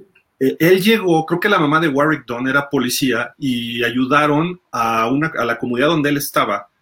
Y pues él estaba jovencito, bueno, niño convirtiéndose en adolescente. Y pues en esa comunidad dice, nadie salía de esa comunidad, ¿no? Algunos terminaban en la cárcel, otros terminaban muertos, otros terminaban ahí viviendo toda su vida con mil problemas. Y dice, él llegó, se acercó, vieron mis habilidades y le ayudó a conseguir eh, becas deportivas de fútbol americano y así llegó hasta la Universidad de Clemson y así llegó a la NFL. Mm. Que eso es lo bueno que ha hecho la NFL a lo largo de la historia, a través de sus fundaciones, tanto de jugadores como de la liga. Entonces, pues sí estaba él rodeado de un ambiente, pues de carencia, un ambiente eh, difícil de niño, ¿no? Y, y, pues se dice mucho de broma y no, ¿no? Pero los nuevos ricos luego hacen tonterías, ¿no? Sí. imagínate un joven de 23, 24 años con millones de dólares en la cuenta de banco que no tuvo una preparación, una, eh, eh, la educación eh, es lo, académico, pero los valores y la formación se da en la casa. Y si tu mamá tiene que ir a trabajar y tú te creces con la abuelita, pero estás todo el día en la calle, en un barrio donde es muy complicado, quién sabe cómo vas a crecer, ¿no? Sí. Y eso le pasa a muchos jugadores de americano, del NBA en general, ¿no? No, y sí hay muchos casos, digo, ahí está también este que todavía me parece que ahora está con los delfines, este Damo Consu. No, no, anda en Filadelfia ahora. Damo, Damo Consu es un auténtico sociópata, o sea, está mal de la cabeza, está muy mal de la cabeza y está en la cancha y juega re bien y todos lo aplaudimos porque es una maravilla verlo jugar, pero es un cuate que antes que otra cosa necesita como en, los psiquiátricos de principios del siglo de, este 20, ¿no? Una, este, una mordedera y un par de toques en la cabeza, ¿no? Porque sí, sí, está, está loco. Es un Hay que mandarlo con el presidente este de, ¿dónde es? ¿Del Salvador o de... Bukelele? no, ¿Eh? no, este... ¿Cuál dices tú, el de Colombia? El, que a todos los maras los tienen en una prisión y callen. Ah, sí, que los rapó a todos y... Váyanse, o sea, hay que poner a él de comisionado del NFL. sí. Muy estricto. porque hay unos que sí están bien malitos, ¿no? Y luego también la liga los justifica porque esos también de repente están malitos pues, de tanto golpe, ¿no? También. Sí. No, no puede ocultarlo la NFL, ¿no? Pero en fin. Pues vámonos a los temas. Ya, como siempre andamos debatiendo por cosas que, no estaban programadas, pero bueno. Fuimos a la vuelta por la esquina. Sí. Eh, empieza el combine de esta semana, que es el evento donde hay muchas, eh, bueno, son, todas las pruebas para los jugadores novatos, que se juntan todos en Indianápolis, pruebas físicas, pruebas eh, psicológicas, pruebas de fútbol americano, los evalúan, se hacen rankings, los vemos en el campo hacer eh, pues ejercicios básicos físicos, ejercicios que corren las 40 yardas, los tres conos, el salto de longitud, salto de altura, hay récords que se han impuesto, pero bueno, eh, pues este evento empieza prácticamente mañana, aunque desde ayer ya están llegando jugadores a Indianápolis, van a estar todos los gerentes, scouts, la gran mayoría de los coaches están, dueños, algunos echan su vueltecita por allá, y pues a partir del jueves estaremos viendo las pruebas de, eh, bueno, aquí está el, calendario en pantalla. Está muy chiquito, a lo mejor no lo pueden ver amigos, pero mire, ahí dice llegadas temprano el domingo, o sea, desde ayer estaban llegando jugadores en Indianápolis. El lunes es el registro, los eh, exámenes previos, quizás hasta médicos, eso sí no estoy seguro, orientación, entrevistas de equipo, luego cada, eh, otros jugadores que van llegando, porque pues es toda la semana. Así tenemos el martes, y luego las pruebas son, ahí arriba dice las, las columnas, indican las posiciones de campo. Línea defensiva y linebacker son la primera. Luego backs defensivos y especialistas, así como pateadores. Luego viene corebacks, receptores y alas cerradas. Luego línea ofensiva y corredores. Eh, estos son hasta el, hasta el miércoles primero de marzo. Luego viene por acá, eh, siguen los mismos hasta el próximo lunes, pero obviamente vamos viendo que hay pruebas como el bench press, eh, algunas medidas, que si el tamaño de la mano, y, hacen muchas pruebas por, por unidad, digamos. Para los corebacks es muy importante el tamaño de la mano para ver cómo sujetan el balón porque el balón del NFL es muy distinto al del colegial. El colegial es más panzoncito y menos largo. El de la NFL es muy largo, no tan panzón, entonces necesitan una mano que abarque un poco más el balón. Y ha habido corebacks, criticaban mucho a Kenny Pickett el año pasado de que su mano le faltaba como una o dos pulgadas para hacer una mano promedio del NFL, que tenía manos chiquitas. Pero, pues a final de cuentas, lo mismo le pasó en su momento a Drew Brees y por eso se exige, no se exige, se, se busca una eh, mayor, eh, pues, ¿cómo, diré, cómo decir? Una, unas eh, elementos básicos, físicos, más allá de talento psicológico, ¿no? Y pues este, este combine va a estar muy interesante porque la NFL les mandó un memorándum por segundo año consecutivo a todos los gerentes y a todos los que van a entrevistar jugadores para evitar algo, el bullying en las entrevistas porque hubo un gerente de Miami, uno de tantos que han hecho eh, burradas, por no decir otra palabra, eh, Jeff Arland, que ahora anda en Los Santos, ahí de, creo que de asistente de gerente o de gerente, él lo trajo a Miami Bill Parcells, porque él había sido jefe de scout en los Cowboys. Es una persona decente y todo, pero llega Des Bryant a su combine, el famoso receptor aquel de los, de los Cowboys, y le toca entrevistarlo, porque no todos entrevistan a todos, pero la entrevista está para toda la liga y le hizo una pregunta como para que se levantara Des Bryant y lo medio matara a golpes. Le preguntó, ¿tu mamá es prostituta? Hazme el favor. O sea, dices, ¿qué tiene que ver eso con la lectura en el campo? ¿no? Aunque así, aunque fuera, ¿eh? O sea, aunque fuera, ¿qué tiene que ver eso con las capacidades que se están midiendo, no? Nada. Ahora, puedo entender desde un grado psicológico que pongas en el borde o en el límite de cualquier capacidad, de, sobre todo para ver hasta dónde se enoja alguien, que lo lleves al límite, se puede entender psicológicamente, es de esas terapias psicológicas conductuales o conductistas, no sé cómo le llaman, llamen, que te llevan hasta el borde, que te, te provocan a ver en dónde es tu punto de quiebre. Sí, a ver dónde revientas. Pero dices eso que mejor lo haces en una terapia en privado, ¿no? No lo haces en un evento así, ¿no? Y ese es uno de varios ejemplos que, y la NFL les dijo, quien se pase de vivo y nos enteremos, 350 mil dólares de multa al equipo, despiden al que haya hecho la entrevista y le vamos a quitar picks, ya sea de primera, segunda o tercera ronda, lo cual me parece justo. No sé, Aaron, tú cómo veas esto. Híjole, pues se me hace un poquito riguroso, la verdad, en cuestión de quitarle. la multa no hay problema. Y despedir al amigo, eso es un hecho. O sea, el daño lo está haciendo la persona, no el equipo, ¿no? Digo, claro que vas a llevar a una persona que supuestamente se va a comportar, pero pues ya ves que no se han comportado. Estás hablando del ejemplo de Des Bryant ahí, la, esa persona. Entonces, esa persona sí la tienen que despedir totalmente de, de, su trabajo. Pero quitarle rondas, quitarles picks desde una, segunda o tercera ronda, uy, ahí sí se me hace, se me hace un poquito fuerte, ¿no? Se me hace riguroso. Son, son, son de esas medidas que se dan como aquella de, cuando salió la, el castigo este, que si la gente hacía mucho ruido en la tribuna, pues castigaban al equipo con 15 yardas. ¿no? Yo, yo, ahora sí que, ¿cómo quieres que controle yo a toda la tribuna, no? Pues, eh, pero es, que sí vas representando a tu equipo, ¿no? O sea, es, es como si yo le, digo a Aaron, oye Aaron, ¿por qué no vas y entrevistas a este muchacho que quiere participar en pausa de los dos minutos? Y de repente le sale a Aaron a preguntarle cosas que no debe. Pues así sí, o sea, está representando a pausa, no está representando nada más a él, ¿no? Entonces, tan, tan es culpable, digo, estoy hablando metafóricamente, ¿no? Sería culpable él como sería culpable yo al, ponerlo ahí, ¿no? Sí. A me refiero, no, ya no olvídate, la, la pregunta fue responsabilidad de él, pero le tienes que decir, oye, confío en ti, en que tú le vas a sacar todo el jugo de fútbol americano a la entrevista y que vas a representar a Pausa o a los Cowboys o a Miami o a Pittsburgh, el que sea, ¿no? Yo creo que sí está bien, porque si vamos a esto, ¿por qué le multaron a Robert Kraft por el Spygate aquel, ¿no? Este, cuando lo de Bill Belichick, si el culpable potencialmente era Belichick, ¿no? Bueno, pero estás hablando de que ahí puede influir el resultado en un partido, el Spygate, o sea, ahí se me hace más a mí se me hace más grave eso que si haces una pregunta como eso, que si eres gay o, si Pero, imagínate que Des Bryant se levanta y se descuenta a Jeff Ireland. Sí, es que yo creo que acabó la carrera por una provocación. Todo, todo tiene que ver con la imagen, ¿no? Y sobre todo la imagen de la liga.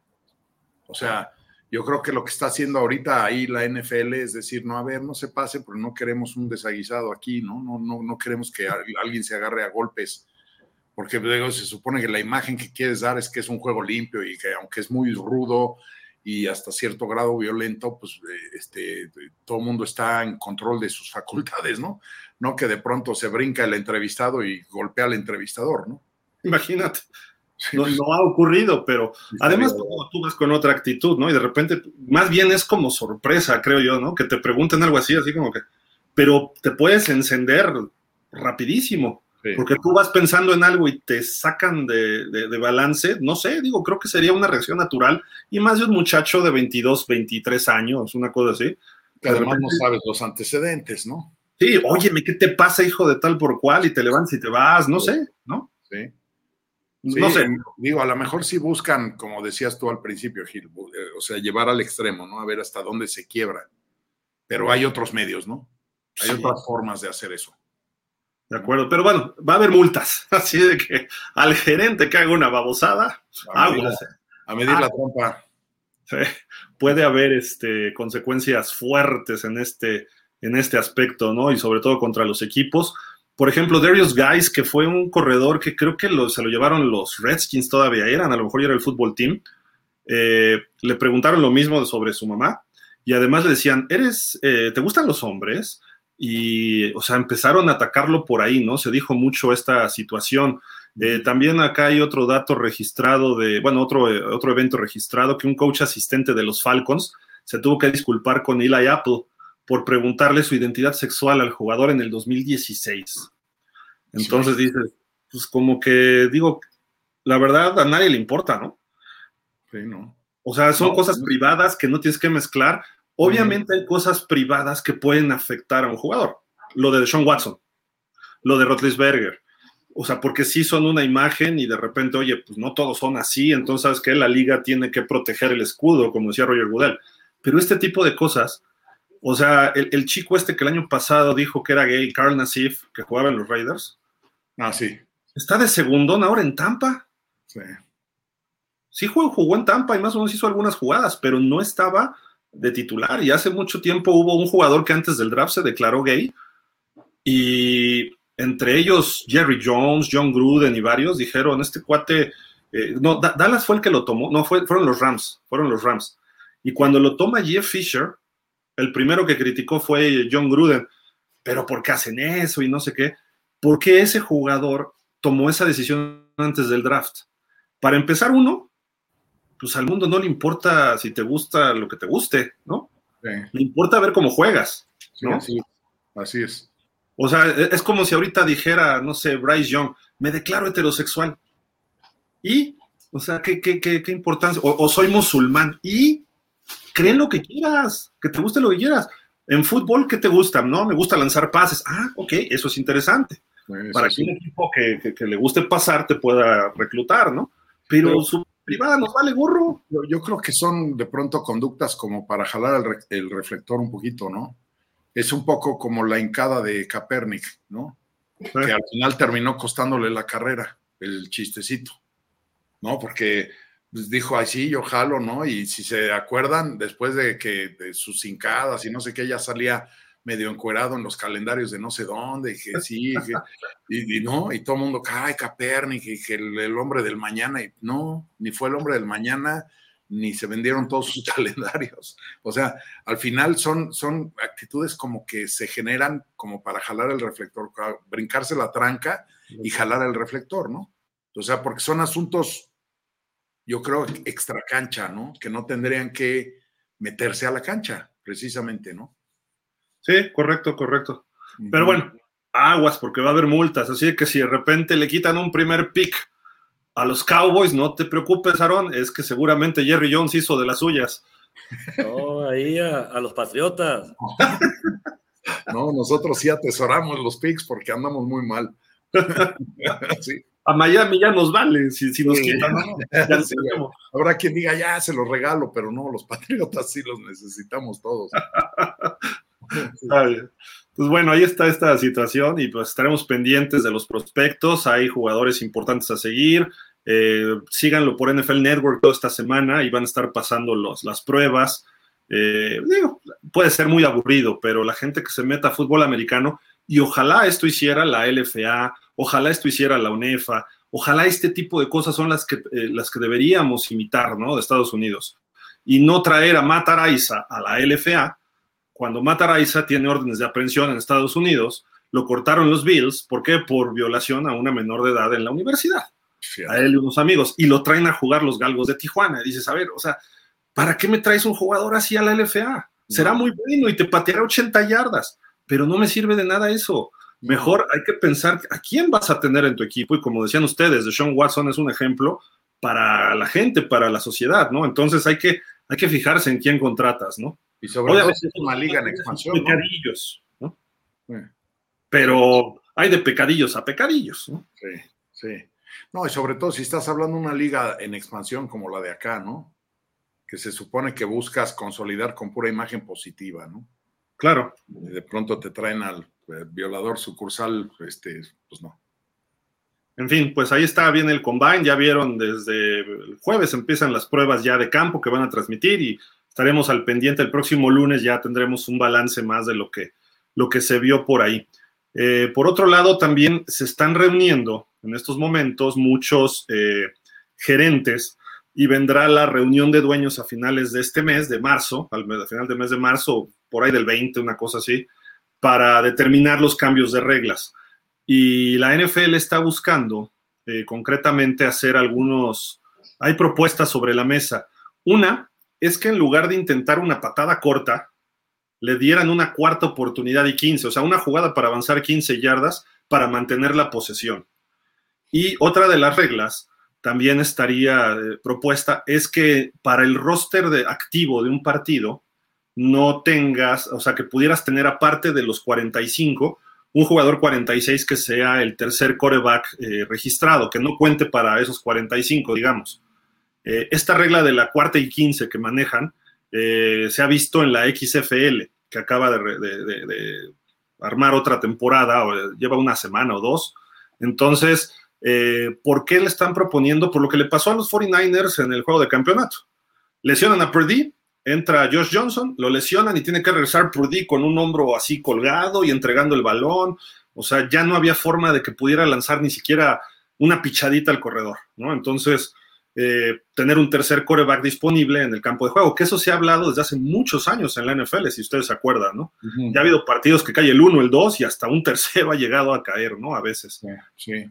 Pero, ¿cómo ven estas reglas, este, eh, Ponce, la de cuarta y quince en lugar de una patada corta? Yo, yo no, yo más bien estudiaré, estudiaría la forma de que la patada eh, corta fuera más competitiva en términos de recuperación, porque yo creo que sí le darías otro aire al, juego, ¿no? O sea, ya, ya me venías ganando, ya te alcancé, ya te empaté, o estoy a dos puntos, o estoy a un punto y necesito recuperar el balón, y, y de, de, cada 100 patadas cortas, pues a lo mejor dos o tres las gana el equipo que patea. Por, aquí estaba el dato, espérame, déjame ver. En la temporada 2022, sí, acá está, solo 3 de 56 se recuperaron, patadas cortas. Fíjate, me, fui un poco largo. 5.3%. Sí, o sea, no es nada. Tendría que ser más alto el, el, este, el porcentaje de recuperación para que dijeras, bueno, de verdad van a tener otro chance. O sea, creo que se cerraría el juego. El problema cuál es, las, y, si se dan cuenta, las, las han ido reglamentando, porque antes tú, cuando salías a cubrir una patada corta, pues te podías tomar 15 yardas de vuelo, ¿eh?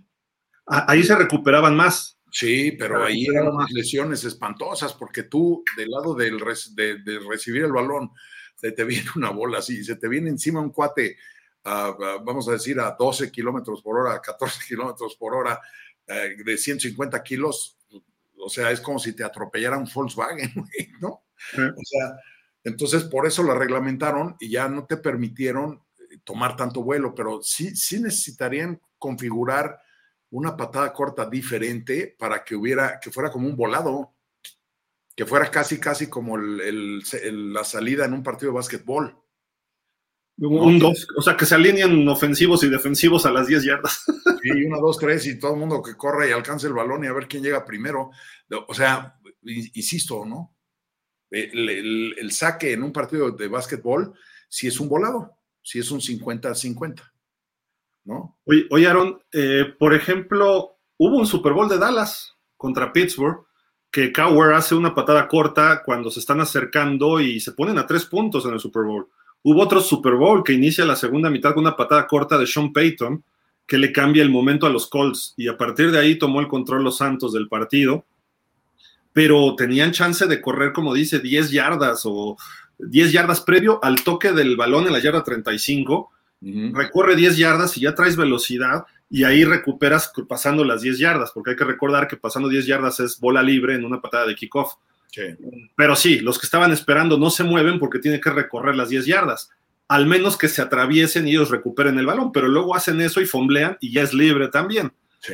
Entonces, es muy difícil. Antes era un poco más alto el porcentaje de recuperación de patadas cortas. Hoy 5% nada más de patadas recuperadas el año pasado, o sea, esta temporada 2022. ¿Tú qué? por ejemplo, estás matando el fútbol por, por evitar las conmociones, ¿no? Las patadas, todo esto ha sido para frenar conmociones, ¿no? Pero fíjate, Gil, Aaron, amigos, el, el, movimiento que hicieron con el punto extra, a mí se me hizo eh, muy bien pensado. Ay, porque lo propuso Belichick, no te hagas, por eso crees. No, lo propuso Belichick. Ay, ay, no sabía, no, sabía. Te lo juro que no sabía. Te lo no, juro no, por Dios. Por Dios. Bueno, no me extraña. No, te voy a decir, te voy a decir porque se me. ¿Aarón, tú le crees? No. Ese Aarón dice no. Pero se lo juro que no sabía, no sabía que lo, que lo sí. Ya luego nos dices en corto. Ahorita en el programa te seguimos a corriente. Pero lo que se me hace, lo que se, se, se me hizo una buena llamada, les voy a decir por qué. Porque antes el punto extra era, era en automático, o sea, se fallaba uno de 100. Y ahora, pues yo creo que un tercio, ¿no? De los que patean no entran. Y eso sí te cambia un juego. Y no es cierto. sí te cambia. Te mete uno de cinco, ¿verdad, Aaron? En ya ve. Por el maje. Sí, no, ya. Lo bueno es que ganaron, ¿eh? Imagínate si hubieran perdido, entonces sí. lo ahorcan de lo más alto de la pantalla de Jerry Jones. ¿Y sigue ahí todavía? Sí. Eh, yo creo que ya lo van a cortar, porque parece que ya, firmaron a, Vizcaíno. Ah, ya, no, pues mejor. Lo volvieron a, ya a, firmar y de este, yo creo que le van a dar las gracias a Mager, no, no creo que lo mantengan. Sí, es que esa fue una de las peores actuaciones que haya visto yo en la Pero historia. Pero qué cruel, ¿no? Qué cruel, ¿no? Por un partido lo vas a lo vas a sacrificar, ¿eh? porque la temporada, la, temporada estuvo bien para él. El porcentaje de, de, patadas estuvo bien en la temporada, pero por ese juego lo, vas a, lo vas a crucificar. Pero es que esa es la cosa, en la NFL es... un, juego de esos te cambia todo el transcurso, ¿no? Entonces sí, pues no, no, no, no, no puedes fallar, ¿no? La moraleja es. ¿A quién prefieres? ¿A Brett Maher o a Scott Norwood de Buffalo? Que falló el Super Bowl la victoria. Sí, Híjole, no, pues yo creo que. ¿A yo qué contra gigantes? Yo, sí, yo a Maher. Yo me quedo con Maher, ganamos. Yo también, yo también, ¿eh? Yo también. Yo también. Pero a lo que voy es, finalmente el punto extra ahora sí es de, de anotaste y todavía dices, híjole, cruzas los dedos y dices que lo meta, que lo meta, que lo meta, y chin, si lo metes, dices, ok. Ya antes era, anotabas y decías, ya empatamos, ¿no? Porque ya sabías que el punto extra, o sea, no lo falla ni un ciego, ¿no? Entonces, bueno, lo que propuso Belichick se basó en, en goles de campo, porque decía, el punto extra para empezar, nadie le echa ganas más que el pateador. Y el pateador nada más tiene que levantarla, ¿no? Porque ya por, por muy, tendrías que pegarle muy, muy mal para que se salga del ángulo, ¿no? Así es. Y porque desde la yarda dos pateas, perdón, centras y en la 8, digo, en la 9-10 venía la patada. Entonces es un gol de campo de 20 yardas que el porcentaje de, de, acertar ese tipo de goles de campo en juego regular era del 98.9%. Y puntos extra era el 98.1%, o sea, una cosa así. Y dijo, en cambio, si hacemos un gol de campo de 35 yardas, bajaba al 89. Y dice, y no solo eso, sino hay que darle chance al defensivo de que si bloquea la patada o hace o, la devuelven, la desvían y la devuelven, le das un punto. Sí, sí. Igual en la conversión de dos puntos, interceptabas y ya se acaba la jugada. Sí. Ahora interceptas y la devuelves y son dos puntos para ti, me parece, ¿no? Entonces, Le, das algo de viveza al partido, ¿no? Sí. Esas son, son buenas medidas. Yo creo que tendrían que pensar algo así para la patada corta. Ahora, es un problema porque ahorita que decíamos, pues ponla en medio y que todo el mundo corra, no, pues, pues ahí también va a, ser un, va a ser un desnucadero estrepitoso, ¿no? Porque, ah, una de las ligas nuevas, este, Ponce, Aarón, no sé si han visto ustedes ahorita en Twitter, y, y, yo recuerdo, creo que antes de la pandemia, en lugar de echar un volado inicial para ver quién pateaba, ponían el balón en la yarda 50 y dos jugadores desde la zona de anotación, una cosa así, y a correr al silbatazo, que corrieran y el que ganara el balón decidía si recibía o pateaba, en lugar de un volado de una moneda. tú mandabas Miami al Chita, este, y así cada quien escogía y ganabas, ganabas el, volado nuevo, ¿no? Entonces, estas ligas nuevas pueden aportar cosas a la NFL. La cosa es que la NFL luego sí se vuelve muy tradicional, ¿no? Sí, sí, sí, sí. Yo, yo, bueno, ese es un, un asunto que he visto toda la vida desde que veo la NFL, la patada, o sea, la patada corta es como, el, como ir al dentista, ¿no? Pasan los siglos y los siglos y todavía te sigue doliendo igual y con toda la tecnología y te, siguen maltratando igual, ¿no? La patada, la patada de, corta es exactamente igual desde hace 50, 60 años, no, no pasa de ahí, ¿no? Y sí, sí modificaron, por ejemplo, la, la salida, la patada de salida, que yo creo que ese sí fue un retroceso, o sea, fue un avance en términos de lesiones, sí, pero un retroceso en términos de espectáculo porque ya prácticamente nadie regresa a una patada de salida. Ya ya sabes que se va a ir por el fondo y, ya entra el, equipo ofensivo y vámonos. Pero antes, eh, esas, esos regresos de, noventa y tantas yardas, de 102 yardas, era una maravilla. Era una maravilla, aunque sí había mucho lesionado, sí, pero, pero, porque además digo, para los amigos que no han jugado nunca fútbol americano, recibir una patada sea de salida o de despeje, hay que tener un temple tremendo, ¿eh? Porque... ¿Sí le dicen ahora? Sí, sí, es que, oye, tienes, estás rezándole al balón para que baje más rápido y se te viene todo el mundo encima y estás a las vivas, ¿no? Entonces, por eso cuando alguien toma la patada, le pega en el pecho y se le cae, y la gente dice, qué idiota, ¿cómo le pegó en el pecho? Pues sí, es que estás viendo, estás velando por tu físico, ¿no? Además es difícil porque el balón viene, no, no, viene bonito, sino viene haciendo efectos raros, ¿no? Por la patada. Le metes tantito mal la mano, te pega de rozón y ya te rebotó. A veces les pega en la barra porque se mueve, en fin. el aire. oye, el aire puede ser eh, que te lo mueva, o sea, los mismos nervios, como dices, Ponce, si nunca lo has jugado, pero cuando lo juegas y si vienes, vas viendo que viene todo el manchón de gente y te va, te va a pegar. Yo, yo, yo pide patada libre mejor. sí, yo, les voy a platicar, yo cuando entré a jugar fútbol americano, a todos, a todos, sin excepción, nos probaban para regresar patadas. Así fueras tackle, hogar medio, lo que fueras, ¿no? Yo en el caso específico, yo jugaba de tackle ofensivo, tackle derecho ofensivo y jugaba de ala defensiva, de ala izquierda defensiva. Y entonces, pues pruébate, Ponce, y de verdad, de verdad, sale la patada y, estás rezando que baje más rápido porque se te viene encima todo mundo. Entonces digo, lo más fácil pues es recepción libre y a ver, ya, ya, ya la libré, pero pues también quieres agarrarla y hacer la jugada ganadora, ¿no? Porque eso, eso también es ese como rush de adrenalina, ¿no? son jugadas muy emocionantes que ahora ya no están porque la NFL dijo, pues hay mucho lesionado y pues mejor recorremos 10 yardas y que se vayan todas al fondo. Volviendo a la cuestión de la pregunta de ya inicial, ¿no? De lo que es que quieran modificar la patada corta por, por un pase de 15 yardas. Eh, dices tú que es para prevenir precisamente alguna conmoción o alguna, alguna lesión en los mismos jugadores. Pero la verdad es que a mí me divierte mucho ver las patadas cortas de 10 yardas y más sobre sobre cuando es un, este, una sorpresa, ¿no? Una sorpresa como, como la que hizo Sean Payton en ese Super Bowl contra, contra Peyton Manning y, los, y los Indianapolis Colts.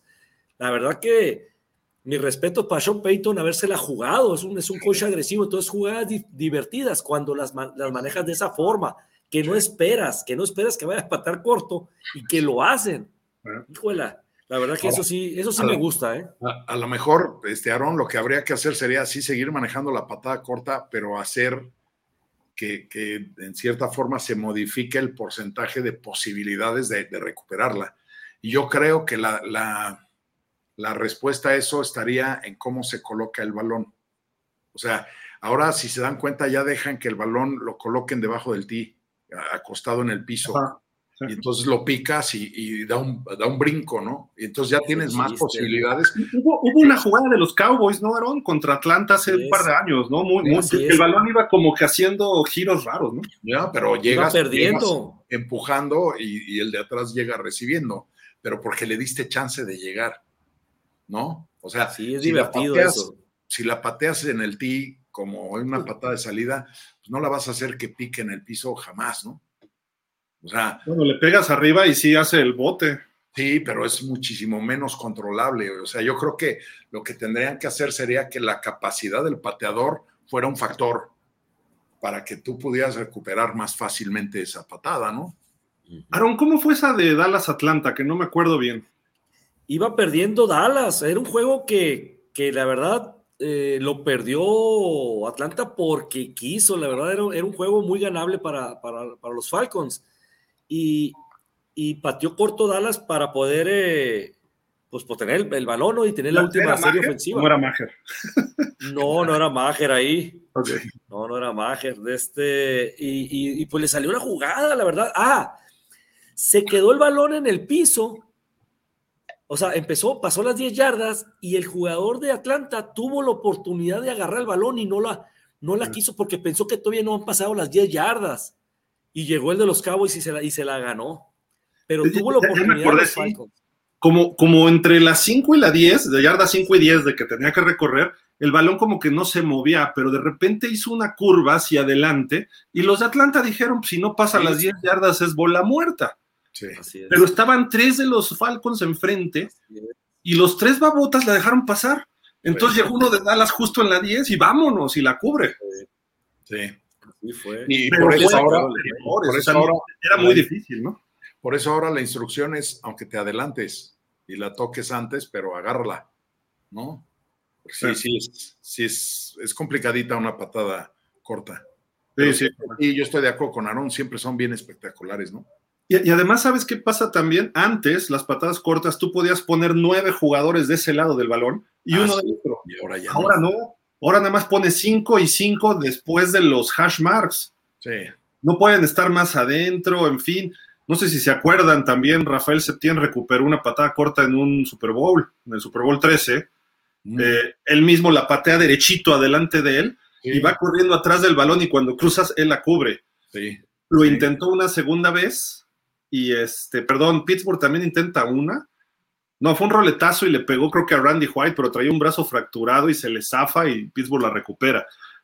Pero a final de cuentas, la patada corta era emocionante en partidos cerrados antes. Hoy en día tu equipo tiene que anotar y recuperar la patada corta. Dices, no, ya, se acabó. ya bailé. Y, es más, es, también los roletazos son bien espectaculares. Hace un par de días estuvieron pasando mucho en los reels de, de Facebook o de Instagram, no sé, una que eh, patean un roletazo y la toma un liniero de los Patriotas. Ah, pero, todavía hace así como, como ya, ya, ya. ¿Quién, era? ¿Quién era? ¿Era Nate Solder? No. No, yo creo que era este, no sé si era Carras, no, no me acuerdo quién. Sí, se, se, avienta un regreso de noventa y tantas yardas y lo agarran en la yarda tres. Que hasta ya lo hubieran dejado anotar, ¿no? Pobre gordo se aventó todo el regreso, pero y lo hizo muy bien, pero fue porque todavía él cuando recibe el balón, se ve que la instrucción es cúbrelo y tírate, pero él como que ve la orillita y dice, pues voy por ahí, pum, llega hasta el otro lado, ¿no? Son jugadas, los regresos de patadas siempre son, son eh, jugadas mucho, muy emocionantes, siempre, ¿no? Correcto. Oiga, esa es una de las reglas. La otra, la que se está proponiendo, es que la rudeza al pasador sea una jugada que puedan revisar o retarlos, desafiarlos los, eh, los coaches. Este año vimos un par de jugadas muy polémicas. Un juego de lunes por la noche que le marcan rudeza, me parece que era Chris Jones, el que fue el mejor tackle de toda la temporada de Kansas City, pegarle a Derek Carr y lo marcaron, lo habían marcado originalmente como rudeza al pasador, pero dijeron que no. Y eso benefició a Kansas City al final. Y hubo otra con Tom Brady y este señor eh, Grady Jarrett, que Grady Jarrett, lo, así como agarraron a Tua, agarró y le dio toda la vuelta a Brady y lo azotó. Brady no cayó de cabeza mal, ni con hombros, ni nada como Tua, porque además Brady pues no es ligerito, ¿no? Tua sí es más chiquito. Y al caso es que lo evitó, pero ya se estaban armando los cates, Brady pateó a Jarrett, eh, y fueron muy, muy criticadas estas dos jugadas durante este año. Y lo que hemos visto, y ustedes me dirán, cada partido rudeza al pasador. Y nomás le hizo bu, ¿no?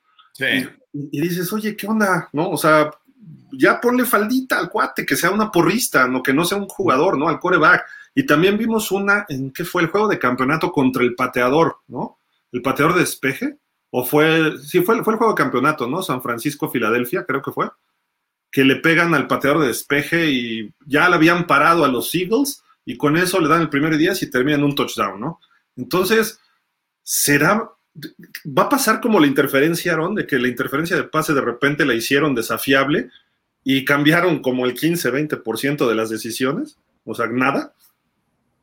Pues yo, mira, yo sí estoy de acuerdo, fíjate que en esta regla sí me gustaría que fuera revisable eh, la cuestión de rudeza innecesaria al, al pasador, ¿no? Algo así, ¿no? ¿Cómo es? Rudeza innecesaria, ¿no? Este, yo sí estoy de acuerdo en que sea revisable porque eh, hay, hay veces que aparenta ser que sí le da el golpe y no lo es. Y, una, una, decisión de esas puede ser factor en un partido. Acá que recordar que son 15 yardas de, castigo eh, a favor del equipo que está sufriendo el, castigo. Entonces, eh, está, medio complicado porque imagínate una jugada de tercera y tres y lo paras al, equipo y, te, y que le das vida por 15 yardas más, te puede cambiar el rumbo de un partido, ¿no? En, todos los aspectos. Entonces yo sí creo que debe ser revisable. Hay veces que sí es rudeza y no la marcan. Hay veces que no es rudeza y, y sí la marcan. Entonces, y todo depende también de qué mariscal es. Si es un Tom Brady, si es un Aaron Rodgers, o sea, si es una estrella, tratan de cuidarlo más y le tratan de marcar más que no la puedes tocar. Hasta, hasta el mismo defensivo llega y, y, y se, no, se, quita. Sí, pues entonces se está perdiendo esa esencia de que ni siquiera lo puedes empujar, pues. O sea, es que le, que le pegas en el pecho tan fuerte que son unos animalones que van y ruedan, ¿no? Y a muchas veces hasta el mariscal hace su pancho. Sí. Haces como en el fútbol soccer que, hasta haces el, la, como que te, te, pegó y ¡ay, penal! Y ni siquiera te tocó, pues. Entonces, ellos hacen esas faramayas precisamente para que le marquen la rudeza innecesaria al mariscal. Entonces, ahí sí deberían de, de estar eh, checado, checado en el bar para, para ver si es o no es realmente, ¿no? Si no mal recuerdo, la primera lesión de Tua contra Búfalo, creo que le marcaron a este cuate Matt Milano, porque sale Tua como rolando a su izquierda, como es zurdo, manda el pase y en cuanto lo manda, le da un empujón, las manos en el pecho, y Tua se va para atrás y se azota y se pega, ¿no? Y le marcan rudeza. Esa jugada es la más limpia del mundo. Sí. O sea, ¿por qué no? Si, hubiera querido Matt Milano, no nada más lo empuja. Lo, lo, entierra ahí en el estadio. ¿Por qué? Porque es un linebacker contra un coreback. Y un linebacker a toda velocidad que viene de frente.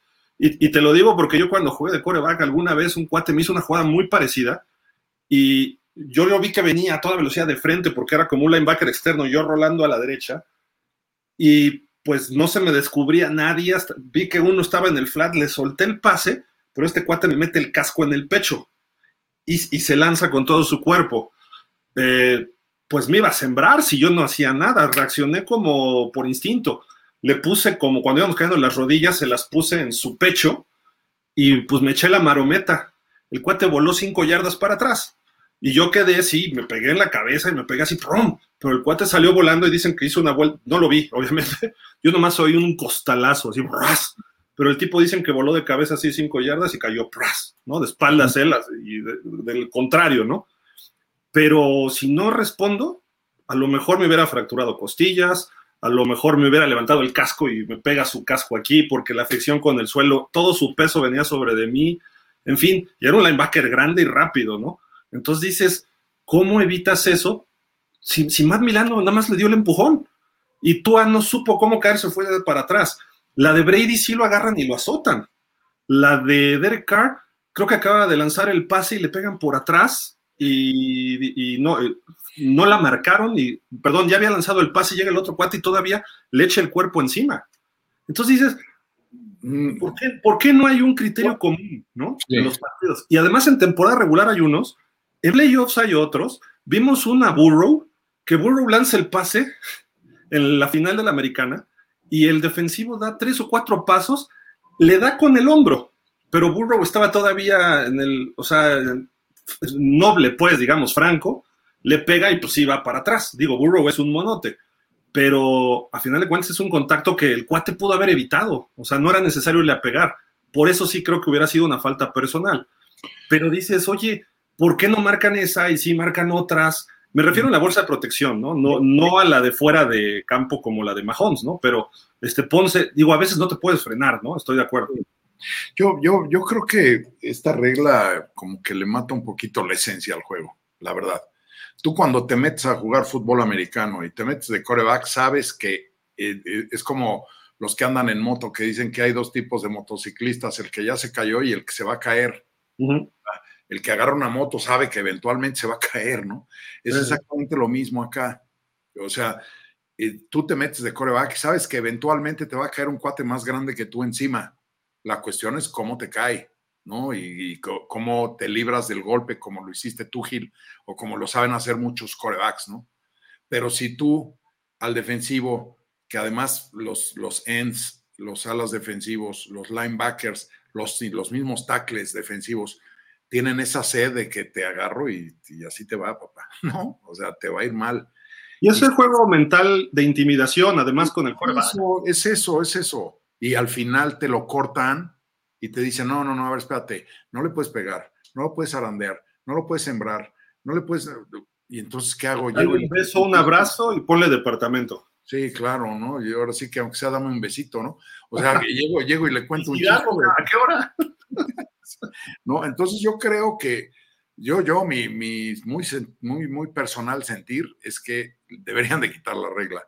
Pero si lo que quieren es proteger al coreback porque físicamente es menor, entonces al rato no dudemos que va a haber una regla igual para los receptores abiertos que también son menores en, físicamente, ¿no? Y también va a haber otra para los que regresan patadas y también va a haber otra para los pateadores que están bien flaquitos.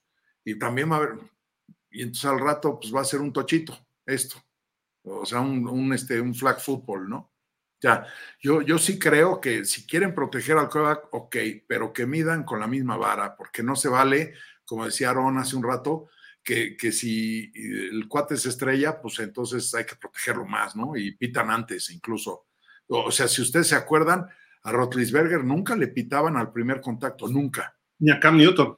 No, porque saben que pues un cuate de, con carrocería y aguantaba bien y pues el prototipo del jugador antiguo que jugaba con la nariz rota y el dedo roto y sangre por todos lados y así, así era, así era el fútbol. Pero a Steve Young le decían bu y ya le habían marcado castigo. Eh, pues, es que es eso, a Brady, o sea, no vayamos muy lejos, a Brady lo sobreprotegían los árbitros todo el tiempo, ¿no? Y, Brady, ¿eh? y, Brady le hacía mucho al Cristiano Ronaldo, ¿no? Que saben vender esa parte y entonces... Neymar, Neymar es el otro, ¿no? El chillón. Le, dicen al árbitro, oye, mira cómo me pegó, ¿no? Y entonces el árbitro dice, antes de llevarme otra regañiza, pues a la hora que se acerque, pues ya le tiro el pañuelo, ¿no? Mejor, es más fácil, ¿no? Yo creo que tendrían que estandarizar la regla, ¿no? Sí. Al nivel que quieran de protección, pero todos parejos y que sea revisable. De acuerdo. Porque digo, también ah, hay, hay unas que sí dices, si le dio el golpe afuera ya de la cancha, dices, pues sí, ¿no? Ya es foul, personal. pero hay veces que se lo da eh, justo en los límites. Que dices, todavía se lo podía dar, pero ya se lo marcaron como castigo. Dices, no, pues ¿por qué no? Fíjate que salió una nota y precisamente porque van a estar platicando de esto próximamente, la publicó Judy Batista de NFL.com junto con algunos reportes de Mark Mask del Washington Post, que la Comisión de Competencia de la NFL está viendo esta posibilidad. Y dice, aunque creen que no cambie mucho. ¿Por qué? Porque dice, la comisión reportó que ya revisaron 80 roughing, este, eh, rudezas al pasador, 80 castigos de esta temporada, y solo encontraron tres que potencialmente pudieran ser cuestionables. Tres de 80. Todos los demás, de acuerdo a la regla, que las se marcaron bien, es lo que dice la Cuestionables de que no eran y las marcaron como quisieran. O no saben si fue o no. Pero tres en general, ¿no? De cualquier lado. O cuestionables de que de 100 nada más tres eran eh, lesionables, digamos. No, no, de 80, de 80 que han estudiado, Tres son las cuestionables de que no se marcó correctamente, ya sea que se marcó el castigo o no se marcó. eso es lo que dice el reporte. No sé si van a ser, falten más jugadas, eso sí no indica, pero ya cuando lo analizan árbitros, una comisión, etcétera, y ven que nada más 3 de 80, pues no vale la pena cambiar la regla. Quiere decir que se está aplicando bien, quiere decir, según ellos, ¿no? O están empezando a justificar para no pasar esta petición a, de que, se, a que pueda ser una jugada eh, desafiable, ¿no? Sí. No sé. Mira, yo creo que sí tendrían, antes que, antes que pasar la revisión, sí la tendrían que estandarizar. O sea, todos parejos, o sea, todos los corebacks los vamos a proteger igualito. Entonces, Rotlisberger. Se supone que así es, se supone. ¿no? Oye, entonces Rotlisberger hubiera tenido una trayectoria la mitad de eficiente, porque la, otra mitad eh, hacía sus cosas ya con dos. Después del golpe. con dos defensivos colgando, ¿no? O sea, y era. playoff. ¿No? Que, que, lo hagan en playoff, que lo implementen en playoff, pues de perdida, pues que son juegos demasiado importantes, pues y que puede ser la causa de que si ganes o pierdas, ¿no? Una decisión de esas, ¿no? Sí.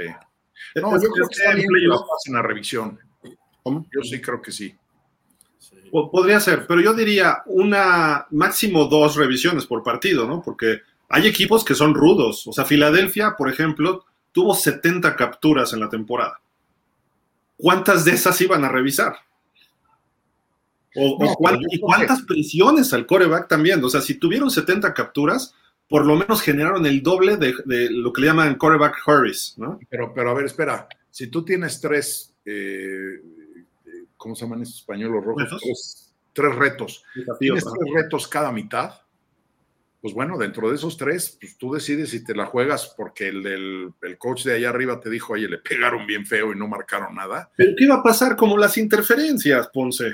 ¿Te acuerdas? Que la activaron un año y ni siquiera el 15% este, cambiaron la regla marcada en el campo de juego, porque los árbitros... Primero tendrían que estandarizar, ¿no? Yo, yo, yo sí creo que en el punto específico de las interferencias es que seamos lógicos y, honestos. O sea, el 97% de los pases que se lanzan traen metida una interferencia por ahí, ofensiva o defensiva. Ah, claro.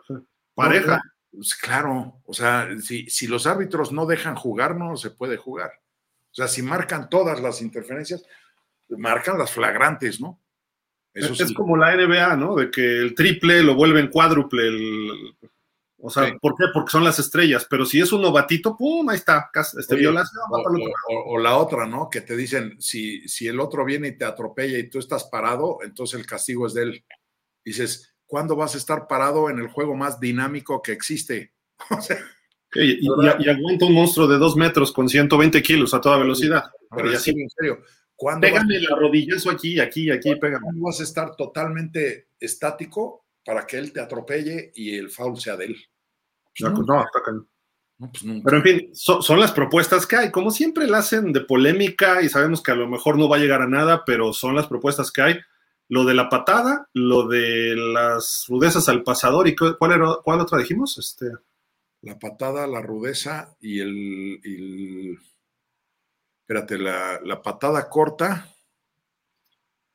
A ver, Ah, y el tercer coreback, el tercer coreback. Ah, y el tercer coreback. Que, esa sí debería ser, ¿no? Pues o sea, es más administrativa, ¿no? Esa no tiene tanto problema. Sí, esa sin bronca la deben poner, o sea, no sé por qué se han este, negado a ponerla, ¿no? Pero en fin. A final de cuentas, pues el coreback, los corebacks caen así como uno tras otro a veces, ¿no? Entonces, pon tres de una vez, ¿no? Sí, así es. Que, no que el tercero no se active hasta que no caiga el primero, eso sí, ¿no? Sí. Nada más. Puedes jugar con dos, como le hace Nuevo Orleans, con Tyson Hill y el titular, ¿no? Este, en su momento Drew Brees. Pero el tercero no va a poder entrar a jugar hasta que no sea lesionado el uno, eso sí. Y que se demuestre que no va a regresar al juego. Sí. Por el caso de Mahomes, por ejemplo, ¿no? Que le caen y les guinzan el tobillo. Y todo el mundo decíamos, no, pues ya se va en el juego divisional contra Jacksonville, ¿no? El tipo lo infiltraron, quién sabe qué tanto le hicieron ahí en el, en el vestidor y regresó a jugar. Entonces ahí, si ya activaste el tercero y dicen, no, sabes que regresó en la segunda mitad del uno, pues ni modo, entonces se va inactivo otra vez el tercero. Sí, en el, en el, en el vestidor de, de los jefes estaba un chinito que hacía así. Ah, japonesito, ¿cómo chinito, por Dios? Así es cierto, japonesito. El señor, el famoso señor Miyagi, güey. ¿Qué, qué no, ves, no, sabes el chiste aquel? ¿Cuál? Japón, tu pale, China, tu male. Así decían, pues. Sí, pues sí. No, bueno. Está bien. No, no. Sí, pues sí. Por, por, ya, ya, es horario adulto esto. Sí, ya, ya, ya, ya, ya, ya tenemos esas licencias. Oigan, pues ya para terminar, este, la semana pasada vimos los mejores prospectos de, bueno, no prospectos, los mejores jugadores agentes libres para lo que viene a partir del 13 de marzo. Eh, ofensivos. Ahora vamos a ver los defensivos. A ver qué tal, ¿no? Algunos, muy probablemente muchos los firme su mismo equipo, eh, pero son agentes libres que ahí están, ¿no? Entonces, eh, aguas, porque si alguien les ofrece más, se mueven, los jugadores se mueven, ¿no? No, no, no es que tengan ese amor al, jersey o al logo como, como en antaño, ¿no? Pero el número uno, según varios rankings, es Roquan Smith, que llegó a los Ravens en un trade de Chicago este año y pues tendrá que renegociar su contrato. Creo que ya le dieron nada más por un año, entonces vamos a ver, seguramente se va a quedar en los Ravens. Pero este jugador eh, si se va a la agencia libre, va a estar muy cotizado. ¿eh? Es un linebacker joven, chiquitín, no es muy alto, pero es, muy eficiente. ¿eh? Es muy rápido, ¿no? Y está en todas. Sí, sí. Luego vienen varios de Filadelfia, de la defensiva de Filadelfia, que fue muy buena. Javon Hargrave, este de los frontales, de los que generaron 70 sacks, eh, pues, perdón, de los cuatro eh, frontales que generaron más de 10 sacks cada uno, por lo menos, o sea, doble dígito que le llaman, eh, de los jóvenes, creo que empezó en Pittsburgh, llegó a Filadelfia, es un jugador muy dinámico y con experiencia dentro de equipos buenos, se puede cotizar bien y no sé si a Filadelfia le alcance para retenerlo, eso es un problema. Luego viene uno de sus backs defensivos, Chauncey Gardner Johnson, que pues si no mal recuerdo estuvo entre los líderes en intercepciones de la temporada. Sí. Y el otro, el señor Holdings, James Bradbury, que bueno, hizo Holdings, pero eh, a final de cuentas es un muy buen corner, ¿no? Entonces estos tres, de una defensiva como la de los Eagles, pudiera ser, ¿eh? Pudiera ser que se muevan. ¿Cómo, cómo ves, Aaron? ¿Te gustaría que se movieran de Filadelfia? Son buenos, ¿no? Los tres son excelentes defensivos. Pues por supuesto que me gustaría que se fueran los tres. Que no se quede ni uno con las águilas. Que se vayan a la americana. A la americana que se vayan. Bueno, si aterrizan acá, pero que sea en, este, en Gillette. Ahí sí. No le hace que se vayan a Miami, a Patriotas, que se vayan a la americana. En la nacional no los quiero. Sí, no, sí son buenos, ¿eh? Los tres y en especial los dos profundos. Sí. Luego viene otro de la misma división, de ahí con Washington, Daron Payne. Este cuate se puede cotizar muy bien, ¿eh? un tackle defensivo eh, dominante que eh, puede caer en algún equipo que le falte un tackle en el interior, aguas, ¿eh? en esa defensiva, llama la atención, ¿no? Daron Payne. Pero además ese es uno de esos tackles igual, insisto, a la antigüita. O sea, tiene toda la carrocería, toda la carrocería. Entonces, sí, un elemento así en tu línea frontal, sí, híjole es un ancla, ¿no? Pero sí, ¿cómo no? Sí, sí. Luego viene un safety que pudiera ser interesante, ¿eh? Jesse Bates de los Bengals. Eh, híjole, creo que los Bengals van a tener problemas para contratar jugadores porque viene el contrato de Burrow, la extensión de contrato de Burrow, hablando de dinero garantizado a Lamar Jackson, todo eso. y según ya se dijo, ya están platicando las partes desde por ahí de que quedaron eliminados los Bengals, perdón, la semana previa del juego de campeonato que quedaran eliminados, eh, dijo Mike Brown que estaban, que querían que se quedara Burrow toda su carrera y Burrow lo entrevistan y dice, yo quiero ser Bengal toda mi vida. Como que no es necesario decir quiero ser Bengal toda mi vida porque le está diciendo a los Bengals, si no me ofreces lo que quieres, ahí te ves, ¿no? Sí. Pero van a tener que darle arriba de 45 millones por temporada, quizás hasta los 50 de Rodgers o a lo mejor hasta más. Y también viene el caso de Herbert en Cincinnati, en, en Chargers, perdón. Pero aquí con Jesse Bates, a lo mejor no les alcanza para firmar otros jugadores por lo de Burrow, ¿no? Mira, o a lo mejor aplica la Breiviña también, ¿no? De, ahora de no, no, te cobro tanto, pero protege bien, o tráeme más receptores, o tráeme, ¿no? Pues depende cómo se vaya, qué, qué tanta sed tenga el chavo de trascender, o nada más quiere seguir jugando, ¿no? Y cobrando. O sea, eso ya depende de cada quien, ¿no? Pues en ese segundo contrato de profesional fue donde Patrick Mahomes firmó sus 500 millones, Aaron. Entonces, a lo mejor por ahí puede ir algo de burro, ¿eh? Sí, de hecho, yo estoy. ¿Eh? Perdón, ¿500 millones por cuánto? 10 años. 10 años. Híjole. Sí, pues 10 años de los 500 millones, pero ahorita, digo, sabemos que va la alza, ¿no? los, pagos a los, a los mariscales. Entonces, si a mí me dices que Aaron Rodgers, que está en su etapa ya final de su carrera, ya no le falta mucho a Aaron Rodgers. No, ya no. Eh, este, y Joe Burrow, eh, en su segundo año te lleva un Super Bowl y en su tercer año te, y te lleva a final de conferencia. Este, pues la verdad es que lo ha hecho muy bien Joe Burrow, entonces eh, él debe de ganar arriba de, Aaron Rodgers, ¿no? Para mí debe estar arriba de los 50 millones de Joe Burrow, probablemente 55 millones por ahí, ¿no? Es lo que yo me imagino que va a pedir, ¿no? Joe Burrow. También en el caso de Herbert con los Chargers, a ver y a ver por cuántos años, ¿no? También. pero Herbert no ha demostrado todavía, pues nada, ¿no? Me refiero a que, ¿qué pasó? ¿A playoff y ya una vez o no sé, algo así, ¿no? Sí trae unos numerotes, ¿eh? Justin Herbert. Herbert está rompiendo récords de individuales. Todos, todos de los de, de, hecho, de esa generación, tú a Herbert, Hertz, Burrow y Jordan Love, el mejor es Herbert en números.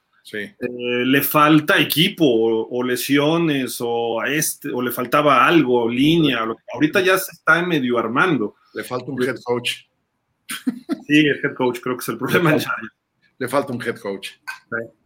Con mentalidad ofensiva, ¿no? Quizá. Sí, Pero, bueno, pero bueno, a lo que voy es que, ojo, los Bengals a lo mejor no pueden firmar a Jesse Bates, habrá que ver, ¿no? Cómo se mueven en ese aspecto.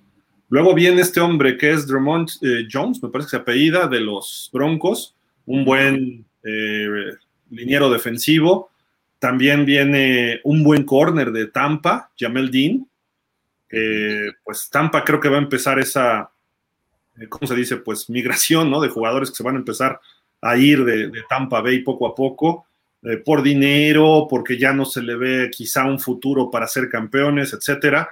Todavía hay muchas críticas a Todd Bowles, el head coach, la salida de Brady, a ver quién va a ser el coreback. Entonces, a lo mejor muchos jugadores van a decir, me, quedaría, pero no se le ve algo concreto y aparte me ofrece buena lana ahora San Francisco, o me ofrece buena lana Dallas, o me ofrece buena lana. Sí, me muevo, ¿no? Adiós, ¿no? Adiós. Sí, sí. De Arizona, Zach Allen, otro Edge que pues está joven. Estos son los que luego son muy rentables como agentes libres, ¿no? Porque eh, están en su, tienen sus 26, 27 años, los firmas por 4 o 5 años y vienen sus mejores años además, ¿no? Se le ve como frágil del cuello, ¿no? Sí, casi no tiene. Está como Cuauhtémoc Blanco. Ah, no, ¿verdad? Sí, sí, es el gober precioso, pero tropical. ¿Sí, no? E, este Aaron, ¿te acuerdas que te dije que muchos reportes dicen que Marcus Davenport de los Santos según Pro Football Focus, y muchos dicen que es el mejor edge de la liga, pero se lesiona cada rato. si lo puedes mantener sano, este cuate puede convertirse en un All-Star, ¿no? Híjole, es que yo sí creo que para ser el mejor de la liga tienes que mantenerte sano sí o sí. Claro. Luego Jordan Poyer, un safety de Buffalo que me andaba coqueteando ahí la semana pasada con los Dolphins, tiene un podcast y dijo, no, Tua es mi amigo y lo quiero mucho y es un gran jugador y no me desagrada el sur de Florida. Y un rollo ahí. No, no, sé por qué ahora, pero todos quieren jugar en Miami, gracias a Dios.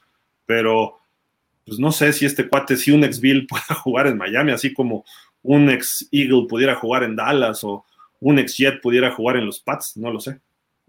Claro que puede, ahí está el ejemplo. Bueno, Jason Peters ya, ya había salido de Águilas, ¿no? Cuando ahora que jugó. Mejor si hubieran traído a Ron Jaworski para hablar de viejitos. No, ¿qué pasó? Oye, creo que tiene mi edad este Jason Peters, ¿no? No, no, no, no tanto. Pues casi somos de arriba de 38 años. Sí, está bueno. Oye, Cameron Sutton, un buen corner a secas que creo que en Pittsburgh ha quedado de ver un poquito, pero se puede cotizar, ¿eh?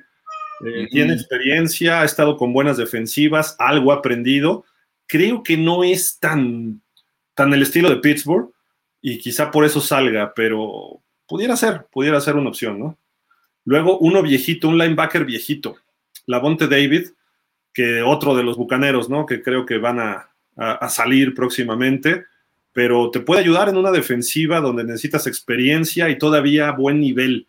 No sé hasta cuánto te dure, ¿no? Pero es un nivel muy aceptable lo que da Lavonte David. Fue parte esencial de esa defensiva del Super Bowl de hace dos años. Y hablando de defensivas, pues de, de equipos bueno, él no estuvo con los Rams en el campeonato, pero Bobby Wagner, ¿no? Que es el más reciente eh, agente libre, fue cortado por los Rams. ¿Quién no quiere a Bobby Wagner, aunque te dé uno o dos años, ¿no? En tu equipo. Es un linebacker de los mejores de la NFL, ¿no? Estás muteado, pero a ver, Aaron. Fue el que tuvo el grado más alto en su posición eh, en esta temporada de linebacker, el Bobby Wagner. La verdad es un jugadorazo, Bobby Wagner, y es un líder. Tremendo líder eh, en, la, en la defensa. Entonces, aportaría Sí, ojalá, como te dije, y tú no lo creíste, dije, lo mejor por la relación con Dan Quinn, pudieran hacer un espacio ahí para los Cowboys. ¿Quién sabe? Ah, no sabe, pero... como todos los Dolphins, queremos a todos. bueno, a mí Bobby Wagner desde el año pasado que lo soltó Seattle, a mí me hubiera gustado que se hubiera ido con los Cowboys, la verdad, para mí, como te digo, la aportación de su experiencia, su liderazgo y lo que da él, su máximo, Fíjate, para mí es tremendo jugador. Yo te diría algo, yo prefiero tener a Banderesh ahorita que a Wagner en Dallas. ¿Cómo por qué? Ahorita. No. Porque Wagner te va a dar un año o dos. Banderesh te puede dar cuatro o cinco bien. Pero no al nivel de Wagner, ¿no? No. Pero al Wagner que estaba hace cinco años en Seattle, no, al actual. No, no, este todavía tiene, tiene un gran colmillo, Wagner, la verdad. O sea, si es un jugador. Yo, yo, yo pocas veces he visto un, este, un jugador con esa lectura de, jugada y de, del campo de juego como Bobby, Bobby Wagner. O sea, no, no, no cualquiera tiene esas capacidades y este las tiene. Que ya le empiecen a fallar sus capacidades físicas, pues bueno, eso ya es otro boleto. Tu mejor tacleada del año fue al fan que se metió en San Francisco, hombre. Con una banderola, con una gala o no sé qué hizo pero qué tacleador. Oye, que se salvó, ¿eh? Porque lo andaban demandando, ¿eh? Por cierto. es que se vio muy gandalla, ¿no? ¿Quién? Eh, pues, eh, Wagner. Eh, él decía que lo que pasa es que pues, no sabían las intenciones de este cuate y tiene razón. ¿no? Traía una bengala, ¿no? Una antorcha encendida. Sí, una de esas de humo de colores. Ah. Pero, pero al final tú no sabes si atrás, entre la sudadera y el pantalón, trae un cohete y le pega dos tiros a alguien. No lo sabes. No, hombre, o sea, ¿cómo crees? Pues, ¿cómo crees que no? Y aquel croata que eh, apuñaló por la espalda a hace muchos años, y, imagínate, yo me imagino a la gente diciendo, ¿cómo crees que le van a tirar un puñal por la espalda, no? Y mira nada más. Pero el tipo agarró un picayelo del hielo de afuera del tenis en Hamburgo y, fue a Mónica Celes, un fan de Steffi Graf. Así es, es correcto, al revés, fue Mónica Celes. Pero, a ver. Pero al final del día es eso, ¿cuándo te imaginas que un cuate desde la tribuna va a agredir a un tenista? Entonces, aquí yo, el razonamiento que aplico yo es, si no te bajas de la tribuna, pues no te pasa nada. No, claro. no puedes demandar porque te tacleó un cuate en un emparrillado en donde todo mundo pesa lo que pesa ese señor, ¿no? Y tú no tienes que hacer nada allá adentro. De, acuerdo, pero, o sea, de que llegue alguien a dispararle, pues no, o sea. Mm, no sabes. Igual también el bajista de Metallica lo bajaron del escenario con dos plomazos, ¿no? O de Pantera, ¿qué de Metallica? Al de Pantera, ¿no? Sí. Aarón, hay una, hay una foto muy impresionante precisamente cuando va corriendo en el campo eh, eh, la persona que se metió con la bengala y el tamaño de Bobby Wagner. se ve tremendo, ¿no? La diferencia, ¿no? el doble, ¿no? De masa, ¿no? Yo lo que digo es, sí se vio muy gandalla porque lo pudo haber bajado así con un brazo nada más, así de a dormir. Sí, hombre. Y pero le dio un así de como, como entrenando, ¿no? Con el trineo, así de pum, y te empujo 10 yardas. Aquí la tengo, déjame la bajo rápido para ponerla. pues no lo mató, ¿no? Eso sí. Milagro, no lo, lo, pudo haber matado, el pobre muchacho. Pero, volvemos a lo mismo, ¿no? ¿Qué hacía metido el chavo ahí? Sí, no, no, tenía nada que hacer. No, tenía fanáticos, fanáticos locos, pues, que nomás quieren llamar la atención, pues salir en la televisión ahí. Y vaya que la llamó, ¿no? Casi, casi, casi, casi llama la atención hasta del que te abre la puerta allá arriba. Lo desplumaron al pobre llamado. Oye, hace no mucho se metió en un partido, creo que Cleveland, Pittsburgh, un tipo también, andaba por ahí dando lata, y llega James Harrison por la espalda porque nadie se le acercaba, y no solo lo taclea, sino que lo abraza y lo siembra peor que sembraron a Jim McMahon alguna vez, ¿no? Este, No sé si se acuerdan de esa. pero, y se queda ahí todo, estaba bien borracho, ¿no? Pero se quedó ahí ya todo como noqueado, ¿no? Ahora, también sí, lo que dice Aaron, son de pronto fans que nada más quieren llamar la atención. Ya ves que en el estadio de Filadelfia hasta cárcel tiene, ¿no? Ah, sí. pues sí, porque se, ponen bien, se, ponen bien, locos los fans, ¿no? Eh. Acá está la foto, déjame subirla porque está, está justo lo que dices, ¿eh? el tamaño se ve y el golpe. Está impresionante el tamaño del, Bobby Wagner a un lado del, del pobre amigo este hombre. Ahí va, está subiendo, está subiendo. Pero ahí, está. Mira nomás. Pues sí, se lo lleva casi al doble. Y ahí dice algo su playera, el derecho para rescatar. Punto com. Está, anunciando una página, ¿no? Un sitio. alguien le pagó a este cuate por hacer eso, ¿no? Sí, pero ahora, ¿rescatar qué? Pues quién sabe, yo creo que habría que meterse al sitio, ¿no? animales o... Pero sí, mira, aquí yo dos cosas que rescataría de esta imagen es una, el, Wagner, te digo, con un brazo lo pudo haber sentado sin ningún aprieto, ¿no? No, no, no hacía falta tanto uso de violencia, ¿no? Y dos, este, el de seguridad, pues hay que meterles más este, fitness, porque no lo alcanzaron, ¿no? ¿Sabes qué? Los de seguridad deberían ponerles tenis de tacos o los tenis de acuerdo al, pasto que tengan, porque se han metido y, ves que se patinan. Entonces, dale extracción para que puedan correr. A lo mejor gorditos, flacos o fuertes o lo que sea, ¿no? Pero yo he visto muchos que empiezan a correr y pum, se caen y no pueden, porque se patina un tenis normal o un zapato incluso. Sí, sí, sí. sí. Pero sí le pone un cate eh, el primero que yo vi, y, lo vi en highlights, porque creo que fue en los 60 Mike Curtis, uno de Baltimore, un tipo se mete al campo y levanta el balón cuando estaban en el huddle los dos equipos, se mete, levanta el balón y Mike Curtis, que era un safety brutal de los Colts, lo empieza a medir y ¡pum! le pone un antebrazazo en el pecho, el tipo da tres vueltas y azota el balón por allá. Todavía le dice algo así como, deja el balón, no sé qué. es que es eso, ¿no? O sea, sí, sí dices, no se justifica el uso de violencia, pero también volvemos a lo mismo, ¿qué hace ahí metido este cuate, no? Pues no, no, no tendría por qué meterse. Yo, yo sí creo que, y más para cuando son los gringos de paranoicos, pues sí, no sabes las intenciones del cuate. Ahorita yo dije una pistola, pero ¿qué tal le trae un cuchillo? Te perfora un pulmón y te acaba la carrera, ¿no? O sea, no sabes, ¿no? Pues Sí, no, no, lo creo, pero porque además pasas 20 mil detectores por todos lados, ¿no? Pero puede ocurrir, puede ocurrir. Puede suceder, ¿no? Porque aquí teníamos otra, déjame ver, acá, ok. Y este, pero en fin, otro, dos Super Bowls se ha metido gente. Uno el Super Bowl 38, justo cuando va a empezar el tercer cuarto, después de eh, el traje que se le rompe a Janet Jackson. Mm. En el estadio no se vio nada, o sea, viste el show y se acabó, ¿no? La tele sí vio algo, ¿no? Pero eh, el caso es que de repente se forman las panteras y los, perdón, los Patriots iban a patear y estaban las panteras esperando la patada de kickoff de la segunda mitad y llega un árbitro y donde está el balón en el kickoff, de repente se, se agacha en el balón y se quita la playera como este, pues de estos de shows de nudistas y, y, se queda, si no me recuerdo, totalmente desnudo, pero traía pintado como uno que se metió a la Fórmula 1 alguna vez, Ponce, de un casino y se metió a una final de Wimbledon, el casino no sé cuál, y empieza a correr por el campo. Sí.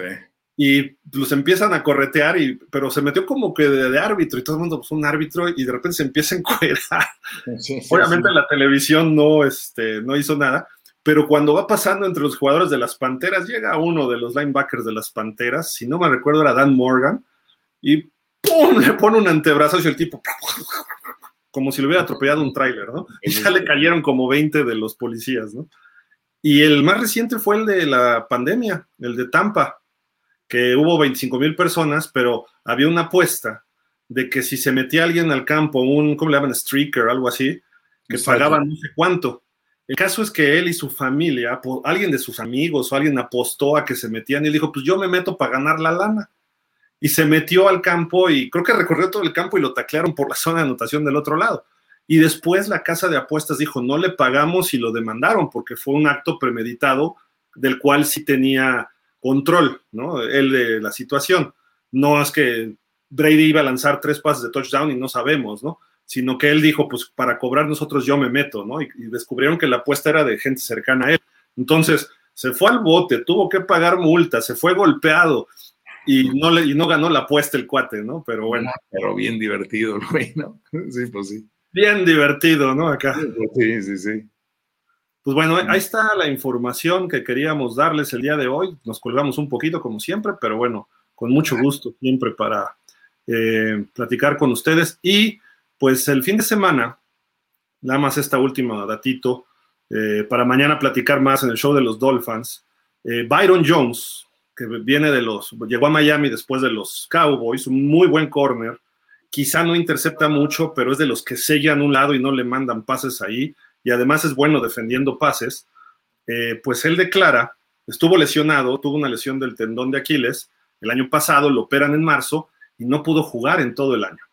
Y ahorita sale con un tweet diciéndole a los jóvenes, dice, no permitan que les pongan inyecciones no tomen las pastillas que les den. Hoy en día no puedo ni correr ni brincar. O sea, ¿qué está diciendo? Que los médicos o asistentes de médicos de la NFL los están perjudicando más, o por lo menos a él, pero ya cuando dice un mensaje a alguien que es un titular y es uno de los corners mejor pagados de la liga, eh, que no pudo jugar una temporada completa y además que todo el año nunca se supo a ciencia cierta cuándo iba a estar listo, los reportes de lesionados de los Dolphins eran muy inciertos alrededor de él, los comentarios de los coaches, etcétera. Entonces, no sé, y con lo que pasó con los Dolphins este año, con la lesión de Tua y todos los problemas de las conmociones, ¿qué está pasando con los médicos? Para empezar de Miami, ¿no? Pero creo que esto se puede ir más allá en la liga, ¿no? El mensaje que da él es a los muchachos, no se dejen inyectar, no, se, no tomen las pilas hasta que no consulten con un, un doctor o un médico de forma privada. Es que yo, yo creo que eso es como, como tú estás, como jugador del NFL, estás subido en una ola, ¿no, Gil?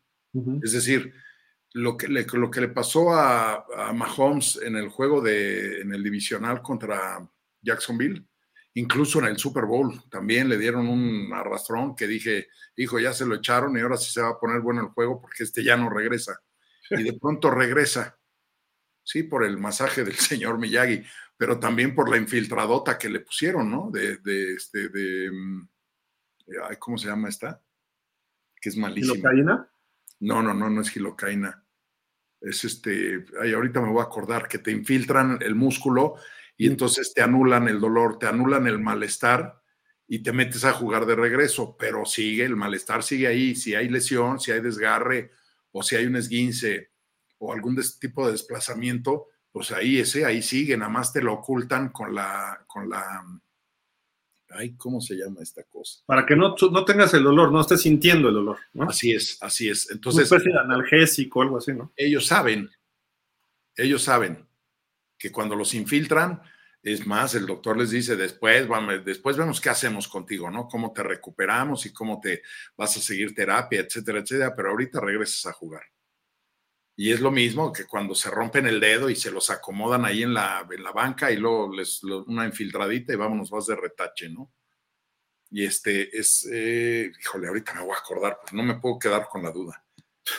Sí, no, no, no. Mientras, Aaron, ¿tú cómo ves estas declaraciones de este cuate? A lo mejor, y, y parecía que se retiraba porque dijo, mis ocho años en la NFL han sido muy buenos, bla, bla, bla, pero lo da ya como terminado, pero después le dicen, se va a retirar, y él, él sale negando, no, no me voy a retirar. Pues entonces, ¿a qué le tira, no? Pues sí estuvo medio rara esa, esa declaración, ¿no? Sobre los medicamentos, aconsejando a los jóvenes que no los inyecten y que no y que no tomen pastillas de lo que le dan ahí el propio equipo. Eh, yo pienso como que si buscara que ya lo sacara, ¿no? De Miami, pues a- no puedes decir ese tipo de declaraciones eh, abiertamente eh, cuando estás, cuando tú estás en ese, en ese, cuando, si estuviera retirado, vaya, pues, o si fuera una persona que des esa declaración, pues está bien, ¿no? No pasa nada, digo, no tiene nada que perder. Pero ahorita con esta declaración tiene mucho que perder él. a menos que él haya querido ya hacerlo a propósito para que, pues para que lo saquen del equipo, ¿no? De, de Miami, ¿no? Y, y al final de cuentas eh, se vaya a otro equipo. Pero pues, al final de cuentas Miami lo va a cortar de todas maneras. Ha- Haya hablado o no haya hablado, lo va, A lo va a por cortar eso, por lo que sí. le cuesta. Se le iba lesionado y, y le está costando mucho dinero a Miami. Entonces la lógica era que Miami lo va, lo va a cortar.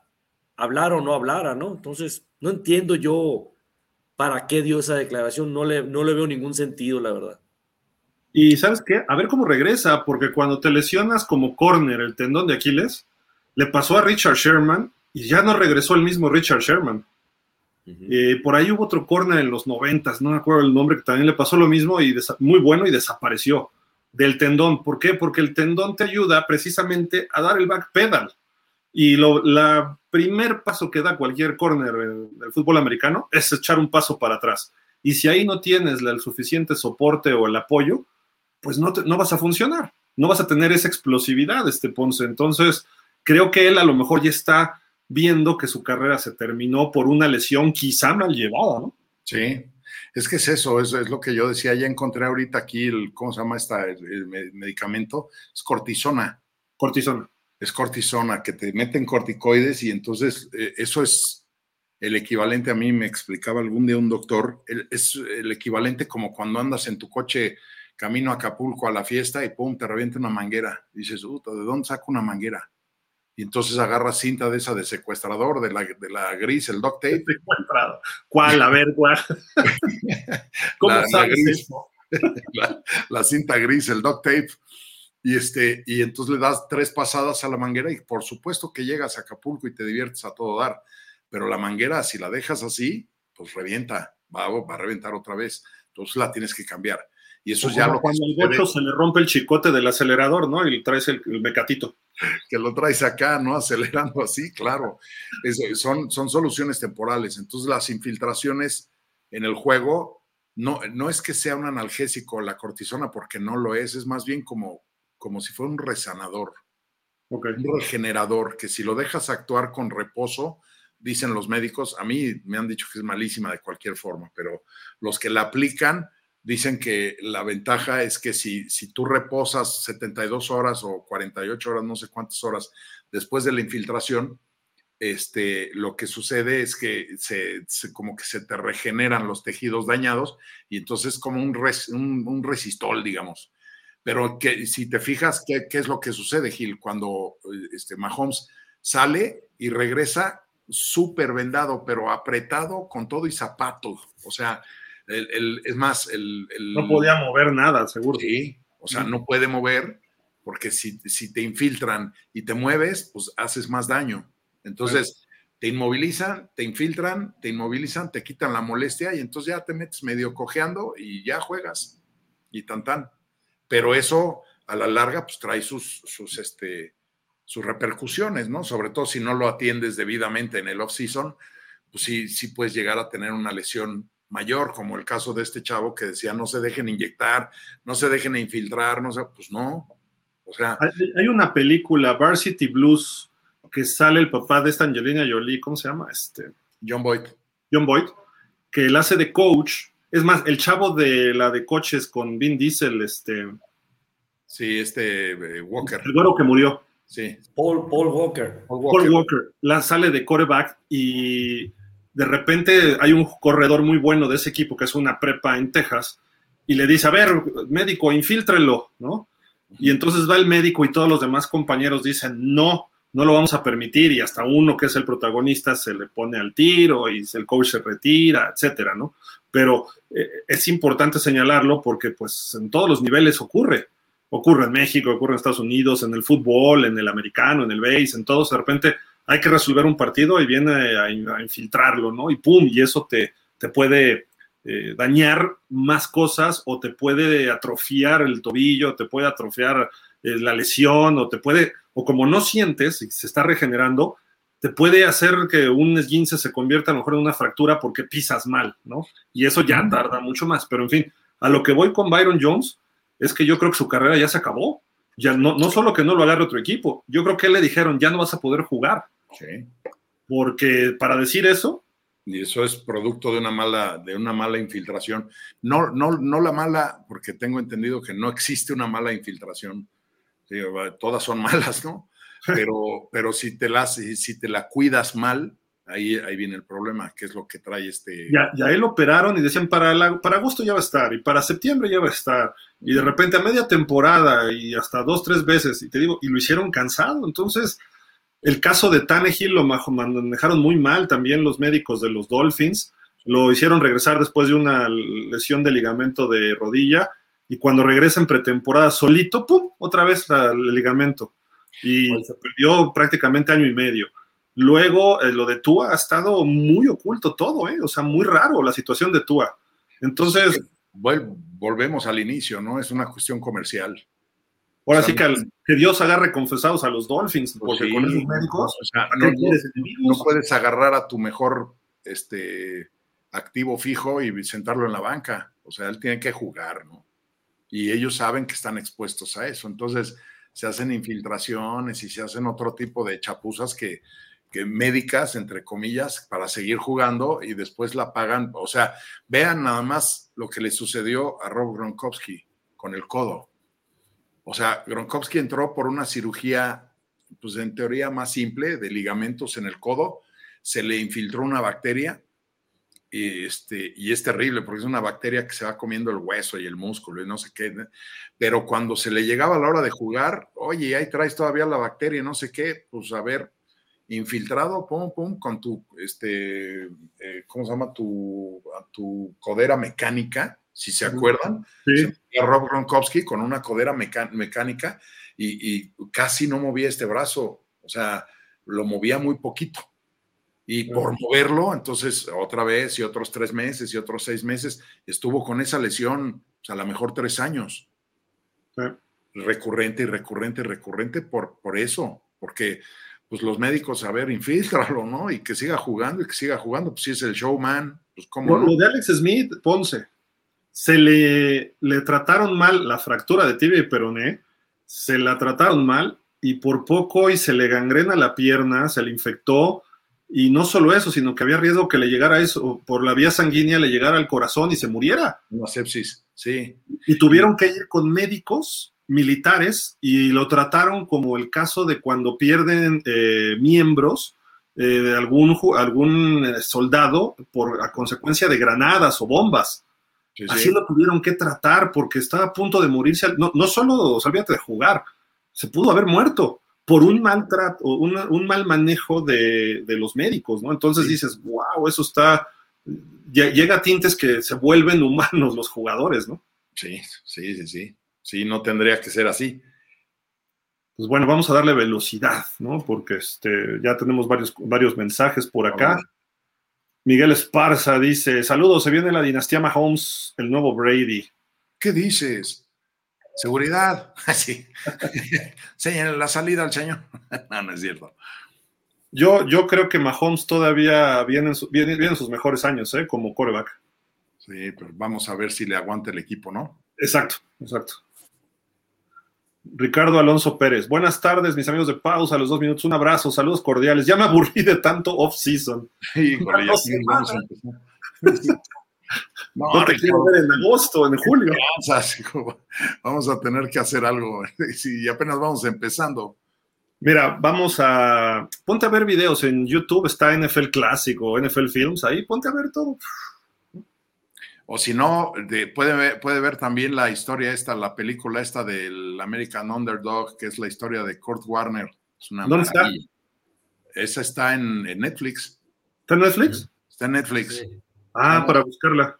Se llama American Underdog y es la historia real de Kurt Warner. Cómo llega. Oye, Underdog, ¿no era Supercan? No, sí, claro que sí. sí. Pero este es el American Underdog. ¿No? Es muy buena película, ¿eh? De verdad.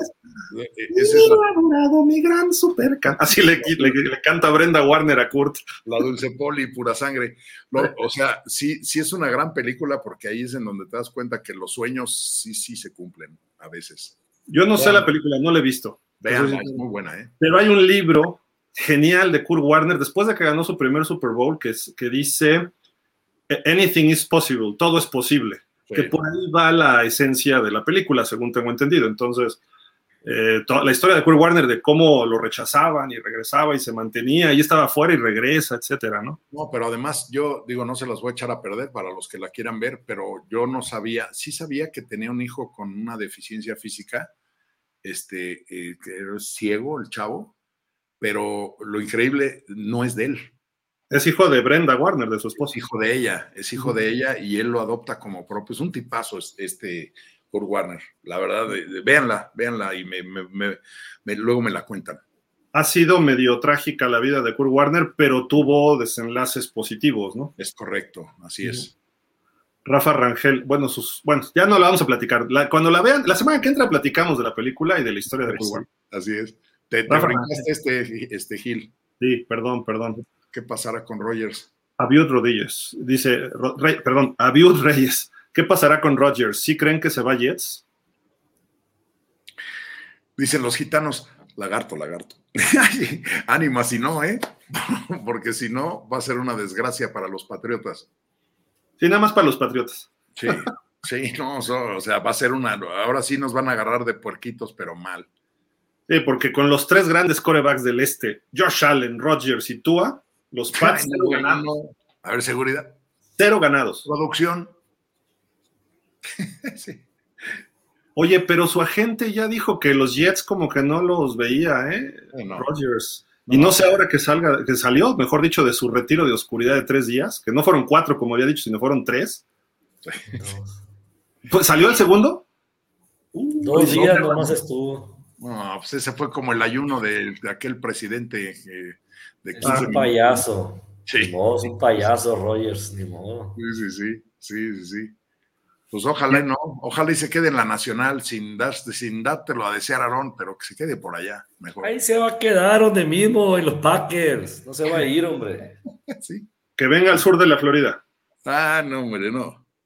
Venga. se va a quedar ahí con los, con los empacadores. Todo, cada año es el mismo chiste con él. Nunca se yo, va a ir. yo no creo que se quede con los Packers, ¿eh? Te voy a decir por qué razón. Jordan Love ya va a su cuarta temporada y no ha jugado. Le van a. Y además, los Packers ya están dispuestos a hacer trade. La cosa es ver quién puede dar el trade por él. Los Jets es el equipo número uno. Los Raiders puede ser otro. Miami no tiene material para darle trade, pero Miami le caería como anillo al dedo, que es lo que le falta a Miami, igual que a los Jets. A ver, los Raiders, podrían ser memorables los Raiders con, con Aaron Rodgers, ¿eh? ¿Por, ¿Por, qué no, Aaron? ¿Por qué no? A Miami. Yo no. creo, no, con Miami no creo. Yo creo que sí se puede ir a los, a los, a los Raiders. Ah, okay. Ahí sí. sí creo que se pueda ir. Sí. Además cumple el perfil, ¿no? De chico malo. sí. O chico medio de repente que se le va la. sí, sí, sí. Se le van las cabras al monte. En los Jets, ¿cómo le iría con la prensa de Nueva York? No, bueno. con los aficionados de los Jets. Que esos no, no, no se la tragan a la primera, ¿eh? eh.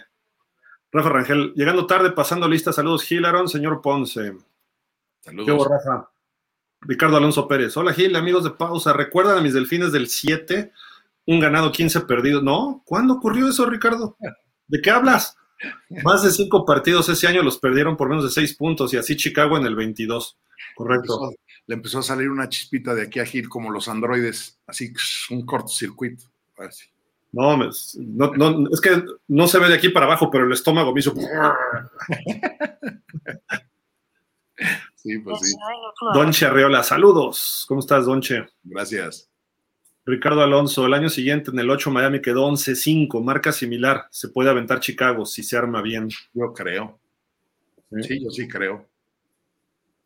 Rafa Rangel, de Sean Watson sacó el carácter de Gengis Khan. Solo que sin conquistar nada y sin ejército alguno. Conquistó a las masajistas, espérate. sí. Sebastián Duque, justo. Pues no supo qué fue, pero bueno. Carlos Antonio Ojeda, saludos, señores, buenas tardes. ¿Cómo estás, Carlo, Carlo Antonio, perdón? Saludos. Buenas tardes, pausa, Gil, el Ponce, ya te dicen. Sí, sí, sí, salud, está bien. Saludos. Rogelio Padilla dice: Saludos a todos los de la pantalla. Igual, igual, Rogelio. Saluditos. Dice Refugio. Joe Shad dice: Los Dolphins podrían atraer a Carson Wentz, dice Dan Orlovsky. Te digo que, te, digo, Aaron, que en Miami quieren a todos. No, no, no, ya tuvieron, ya tuvieron y no lo supieron usar a Fitzmagic, así es que ya. Wentz ya no. Por Dios, por Dios. Como respaldo, como respaldo de, de Tua, ¿está bien? Pues sí. ¿Tú crees que aceptará un contrato de backup? No, yo sí. va, a buscar uno de, titular y, este, y si no, eh, lo que pasa es que yo creo que en Miami tienen, mira, tienen a Tua, tienen, no sé si se vayan a deshacer de, de Teddy y además tienen a Skylar. O sea, ¿qué tenemos de coreback? Nada. pero se supone que Skylar es el futuro después de Tua, ¿no? Pero fue una séptima ronda, Ponce, o sea. Sí, pero oye, desde, imagínate que te dicen, vente detrás de Tua, que está todo tullidito, y detrás de Skylar, que es de séptima ronda, dicen, nah, mejor miro la temporada desde el sofá de mi casa, ¿no? Pudiera caer en caso de que nadie lo quiera. Entonces va a entrar en una situación que le va a decir su agente, pues sacrifícate un año con un contrato de backup y vete a Miami porque tú se va a lesionar y vas a tener oportunidad de jugar. O vete a San Francisco, que se lesiona en cada partido un coreback distinto. Pero la pregunta es, ¿cuántos años lleva ya Carson Wentz como para sacrificar un año en esas peripecias, Gil? Por eso sacrificar, porque ya no, no tiene, o sea, todo lo que ha mostrado él también ha sido inconsistencia pero yo creo que sí le alcanza para ser titular en un equipo como Carolina, como Atlanta, como Tampa. Yo creo que Sam Darnold es mejor que él, no sé.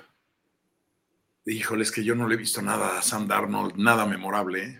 A lo mejor porque no le han acomodado el esquema, pero ni en los Jets, ni en, ni en las Panteras de Carolina. O sea, es, es que no terminan de dar el, el estilo. Y a Carson Wentz, dice. Sí, no, bueno. bueno Carson ¿Qué has visto? Ah, pues ya ganó un Super Bowl, ¿no? Por favor, Ponce, lo ganó Nick Foles, no lo ganó él. Pero los metió Carlson Wentz hasta allá. Mm, pues sí, pero ¿en, qué? A ver, ¿te acuerdas tú en qué partido se lesionó Carlson Wentz? Como la semana 10, 11, ¿no? Por ahí.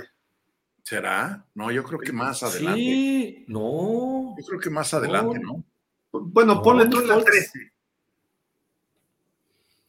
Los, los playoffs se los echó Nick Foles. Sí, lo complicado se lo echó él, pues. Eso sí. A mí Carlson Wentz se me hace, sí se me hace un, se, me hace un buen coreback, sin ser así destacable. Yo creo que sí le alcanza para ser titular. Está concheo, ¿no? Sí, yo creo que sí le alcanza para ser titular, ¿no? titular. Sí. Sí, hasta el perrito dijo, no inventes, no inventes. ¿Cómo? ¿Qué dice el perrito de Aarón? Ya que se calle ese Ponce, me llévala. Sí, hasta dice, hasta Dak Prescott es mejor. Ah, no, ¿verdad? No. Diablos. Refugio García dice, también una jugada contra Jalen Phillips de Miami no era rudeza al pasado. Sí, contra los Chargers, contra Justin Herbert. Correcto, recuerdo ese partido. Saurielicu, buenas noches equipo, saludos a todos. Buenas Dice, noches. totalmente de acuerdo, Brady es una diva. ¿Qué? Seguridad. Sí. Qué duro comentario, Sauriel, ¿no? Pues, sí, sí, sí. Ahora sí se puso bravo el Sauriel.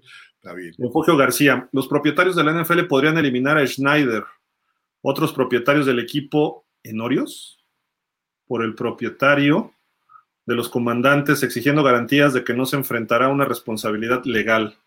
Otros propietarios del equipo menores será, ¿no? Ah, ajá, minoritarios, ¿no? Debe ser Sí, minoritarios. es correcto. Sí, sí, sí, correcto.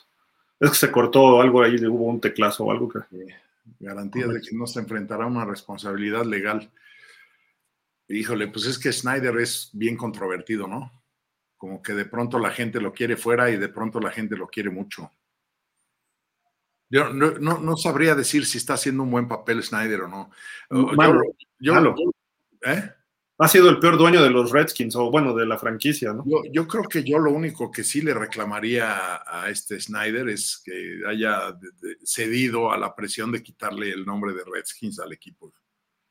Pues es que la NFL le dijo, a ver, si se nos va Nike, si se nos va Pepsi y se nos va, creo que era de Federal Express, porque no- dijeron, nos vamos de los Redskins, pero también nos vamos del NFL. Entonces los Sí. otros dijeron, a ver, espérate, Nike le cae con 8 mil millones de dólares o no sé Pues sí, pero cuánto. te digo una cosa, sale Nike y entra Reebok. Pero Reebok ya hasta desapareció, ¿no? No, bueno, quien tú quieras, entra Adidas o quien tú quieras. O sea, siempre va a haber un patrocinador dispuesto a agarrar a la NFL, siempre. O sea, yo, yo creo que ahí le faltó amarrarse el pantalón y decir, no, a ver, somos pieles rojas desde hace 100 Pero la NFL lo defendió y le dijo, mira, ¿sabes qué? Vamos a negociar. Estaba el cambio de gobierno de Trump a Biden. La presión fue muy política en Washington por los demócratas y ese movimiento woke. Este cuate Snyder es republicano, como Jerry Jones, como muchos de ellos. Entonces, tuvo que ver as- asuntos externos, ¿eh? más Oye, que Pero está, está como de novena, ¿no? Y ya después acá en México se siguieron con un montón de ejemplos y entonces nos quitaron a Chester Chetos y nos quitaron al Osito Bimbo, al Negrito Bimbo, este, y por ahí cuál fue el más sonado. Ay, pues ahora resulta que si creciste viendo a Pepe Le Pew eres un violador en potencia, ¿no? Porque, Eso le pasó a Deshaun Watson y a Rotlisberger. Sí, yo creo que sí. A Deshaun Watson veía mucho a Pepe Le Pew y entonces ahí está, ahí está el resultado. Sí, ahí está el resultado, ¿no? En fin, pues bueno, ha- habrá que ver. Yo, yo creo que Schneider también ya, fíjate que el que lo defendiera Jerry Jones y ya lo criticó también y Jerry Jones dijo así como que "Ah, ya, adiós, ¿no? Sí, ya. Entonces ya Schneider está dando patadas de ahogado y dijo que quería 7 mil millones de dólares por el equipo, que sería la venta más cara, porque se vendió en 6 mil, algo así, los, este, los Broncos a la familia Walton. Entonces habrá que ver si alguien le paga eso. Jeff Bezos, ¿no? Pudiera sí, no, no, pero Jeff Bezos quería A los osos. a los osos de Chicago, ¿no? Oye, Pero también se ha hablado mucho de Washington, porque dicen que todos los dueños, en general, quieren que si, si alguien va a comprar a los Commanders, se fuera Jeff Bezos. ¿no? Ah.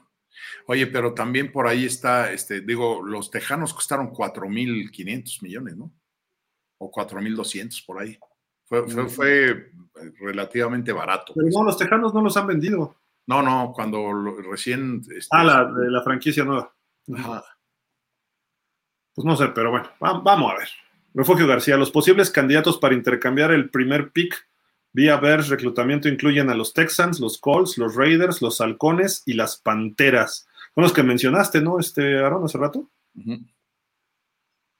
Sí. Sí, es correcto. Esos son los cinco.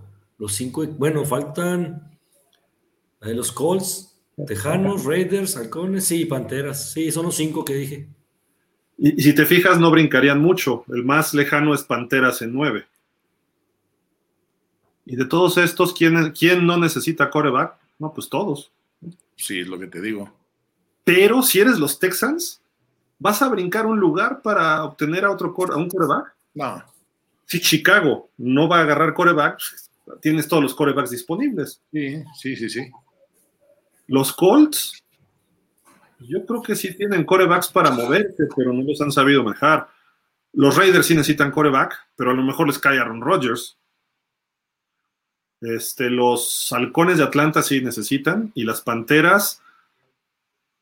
Yo creo que Sam Darnold puede funcionar con Frank Reich, pero bueno, esa es mi opinión. En fin. O sea, está interesante. Dice, buenas noches muchachos, Aaron Gil y Ponce, ya se les ve el avión. ¿Qué hubo, qué? ¿Por qué? ya les llegó el Alzheimer. Saludos, buen análisis. O sea, ¿por qué? ¿Qué, onda, Juana? ¿Qué traes? Sí, quién sabe. Yo no fui. Invitaste del programa, ¿eh? Eso aquí no. Yo no fui. Refugio García, no sé si el dinero está ahí para hacer que esto suceda, pero ¿te imaginas lo increíble que sería si robáramos a Jordan Poyer y a Tremaine Edwards de los Bills en la agencia libre? Sería toda una temporada. Ah, de los. Pues es que son dos muy buenos defensivos, ¿no? De Buffalo. Sí, pues sí. Tremaine Edmonds creo que se va a cotizar bien y no creo que los Bills lo puedan retener, ¿eh? Es un muy buen linebacker. Sí. Y joven. Sí, así es. Refugio García, Patrick Mahomes no debería, hacer no debería haber preguntas sobre lo bueno que es un hombre entrenador, el entrenador Bieniemi. Su liderazgo tiene un impacto directo en el jugador persona que es que soy hoy, más de 10 años. Es que hubo críticas de, ahorita te digo quién, Shady McCoy, el LeSean McCoy, que dijo que todavía no estaba listo para ser head coach y que ahí el genio era Andy Reid, etcétera. Y por eso no le han dado puestos de head coach. Se ha entrevistado y los muestra dudas, este, Eric Bieniemi, para los contratadores, ¿no? O sea, los gerentes o los dueños. Yo, creo que ese Bieniemi es eh, de los que siempre hemos platicado acá, que son, son este, coordinadores, no, no son head coach. Son buenos coordinadores, excelentes coordinadores y como tal tienen que ganar una lana también, pero no, no todo el mundo llega a head coach. ¿no? El movimiento, Aaron, creo que es para precisamente, Bieniemi dijo, ya tengo que dejar a los Chiefs para quitarse ese peso de Andy Reid encima, y eso que es un peso muy grande lo de Andy Reid, ¿no? Sí, sí, sí. es literal.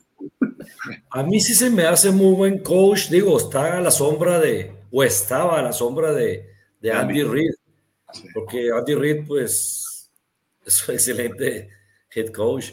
Entonces, pero sí le aprendió y lo que estuvo ahí, yo me, yo sí creo que va a funcionar con, con, los, con los Commanders. Eh, yo espero que sí, que sí logre crecer ahí, aunque, aunque son los Commanders y están en la división donde, donde no me gustaría, ¿no? Realmente que los Commanders crecieran.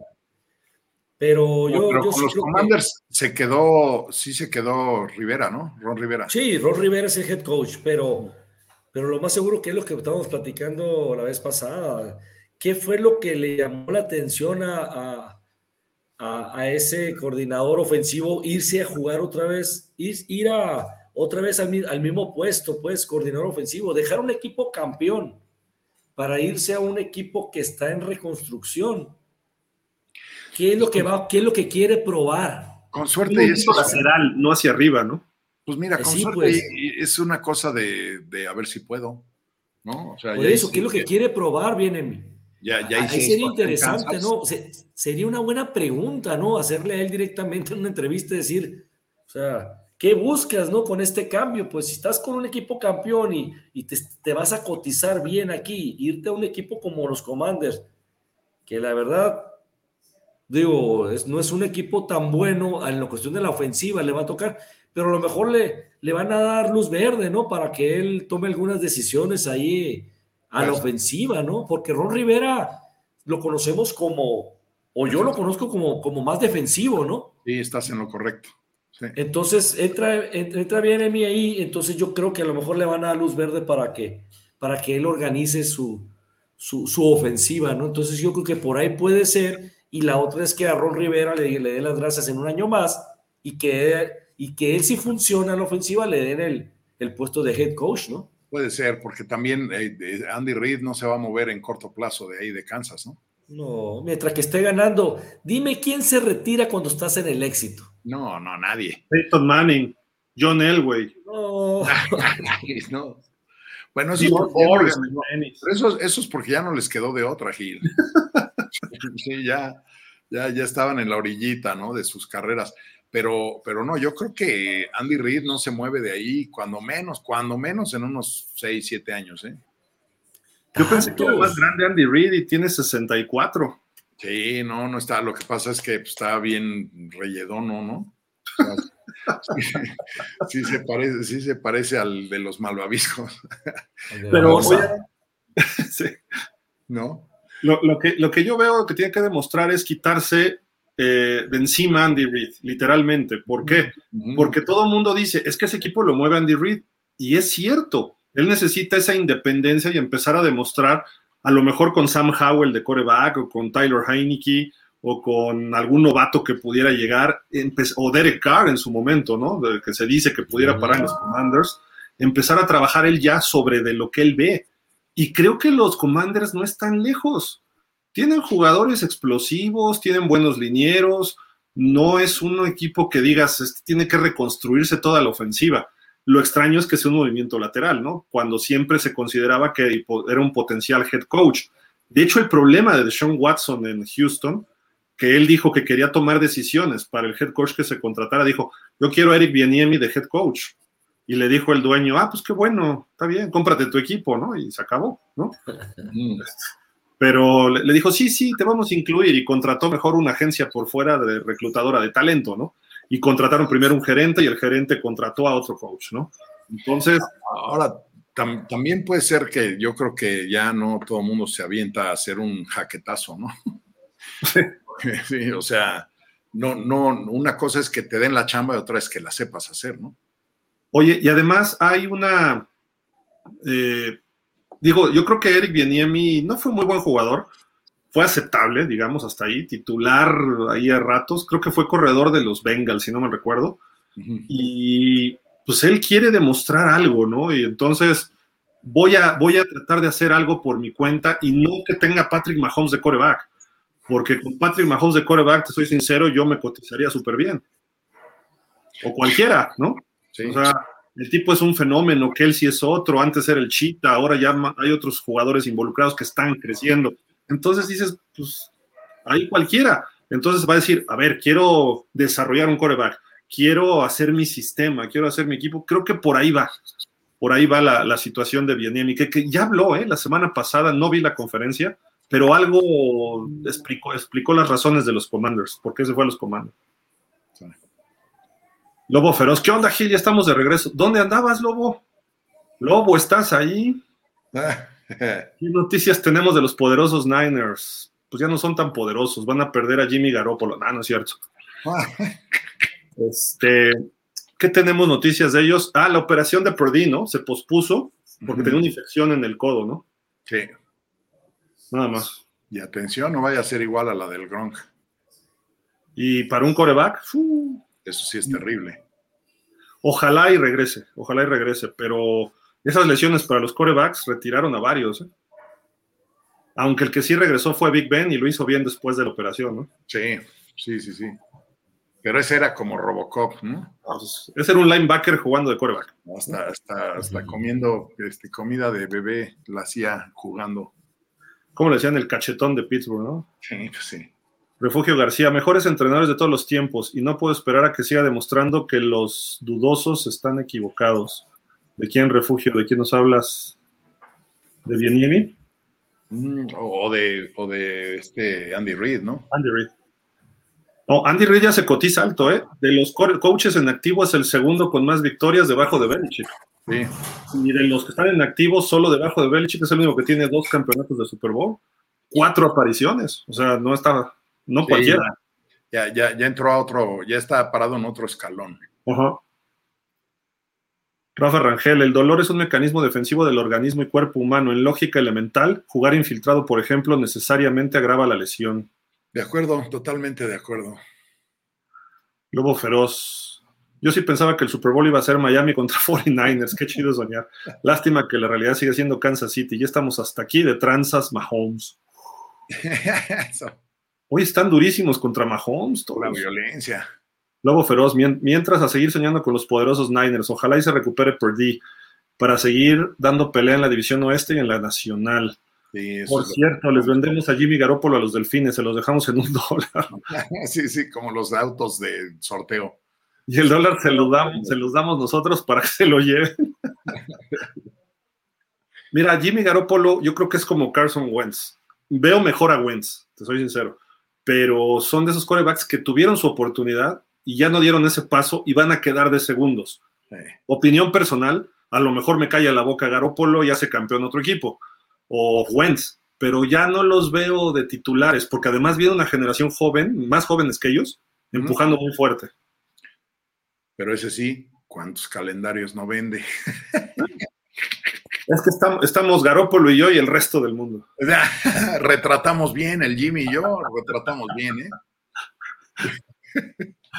Damián Lascano. Hola Gilarón, señor Ponce. Cortisona es lo que inyectan posiblemente a Mahomes, pero es muy peligroso. Lo inyectan y luego lo vuelven en un trayecto de 15 días una segunda dosis. Oh, ok.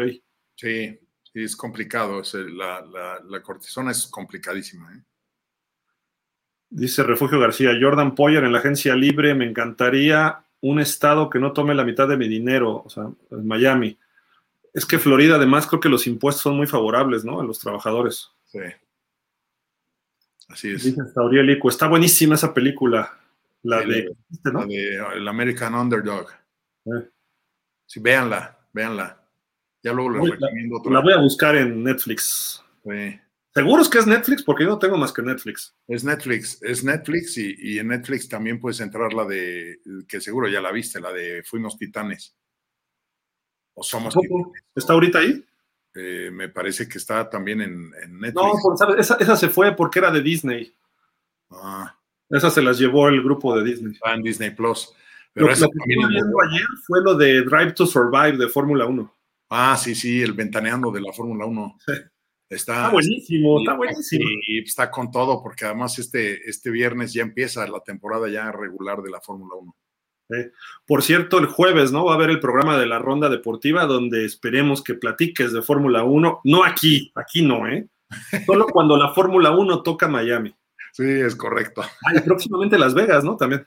Las Vegas, en Las Vegas se va a soltar y sobre el strip, o sea, sobre la calle principal, dicen. ¿Van a pasar por el estadio? Eh, tienen que, tienen que. Pero vamos a ver cómo trazan, ¿eh? porque eh, este, los circuitos callejeros son atractivos, digo, no me voy a alargar, pero son atractivos en la medida en que están trabados o no, que tienen tramos muy rápidos, tienen tramos muy trabaditos. Pero si hacen sobre el strip, pues es casi, casi vas y vienes y, vas. Y... Es una rectota, ¿no? Sí, sería como Daytona, pero en vez de curva, con rectas. Pues sí, no, no, no tiene caso, ¿no? Dice por acá Damián Lascano, estar inyectando cortisona frecuentemente no sana su lesión y es perjudicial para el jugador de cualquier deporte. Yo creo que el pick 1 global de los Bears lo van a cambiar con los Colts, que es el 4 global. Pues a ver. Sabriel Iku, también está una que se llama Tren de Medianoche, me parece que es de un corredor de color en tiempos del racismo y también es, está muy buena. Era de Express, ¿no? De este cuate de Syracuse. Sí. Ay, ¿cómo se llamaba? No, recuerdo el nombre. Hay, hay, de fútbol americano hay unas muy buenas. Está la historia. Que ya le creo a Ana un poco de lo del Alzheimer, ¿eh? no me acuerdo de cosas. Está la historia de Paterno también, que es muy trágica, pero muy buena, de Joe Paterno. Sobre todo en la etapa de los problemas, ¿no? Final. Sí, sí, o sea, de hecho es lo que retratan es esa etapa, ¿no? Ya de cuando los agarran haciendo sus. Bueno, a él no, pero a él a él por, por negligente se lo lleva la bruja, ¿no? Está viendo y no ve, pues, es lo que le pasó. Sí, ya es correcto. Esa de, y hay otra que se llama Expreso de Media, de Midnight Express, ¿no? Expreso de Medianoche, que de los setentas, muy fuerte, ¿no? De un guate en Turquía, ¿no? Pero no tiene que ver con fútbol americano. No, ese es de un traficante. Ese es de un traficante de hashish gringo que lo agarran en, lo meten en una Oye, Es Ernie Davis. Davis. corredor, sí, sí, sí. sí. El corredor de Davis. exacto, exacto.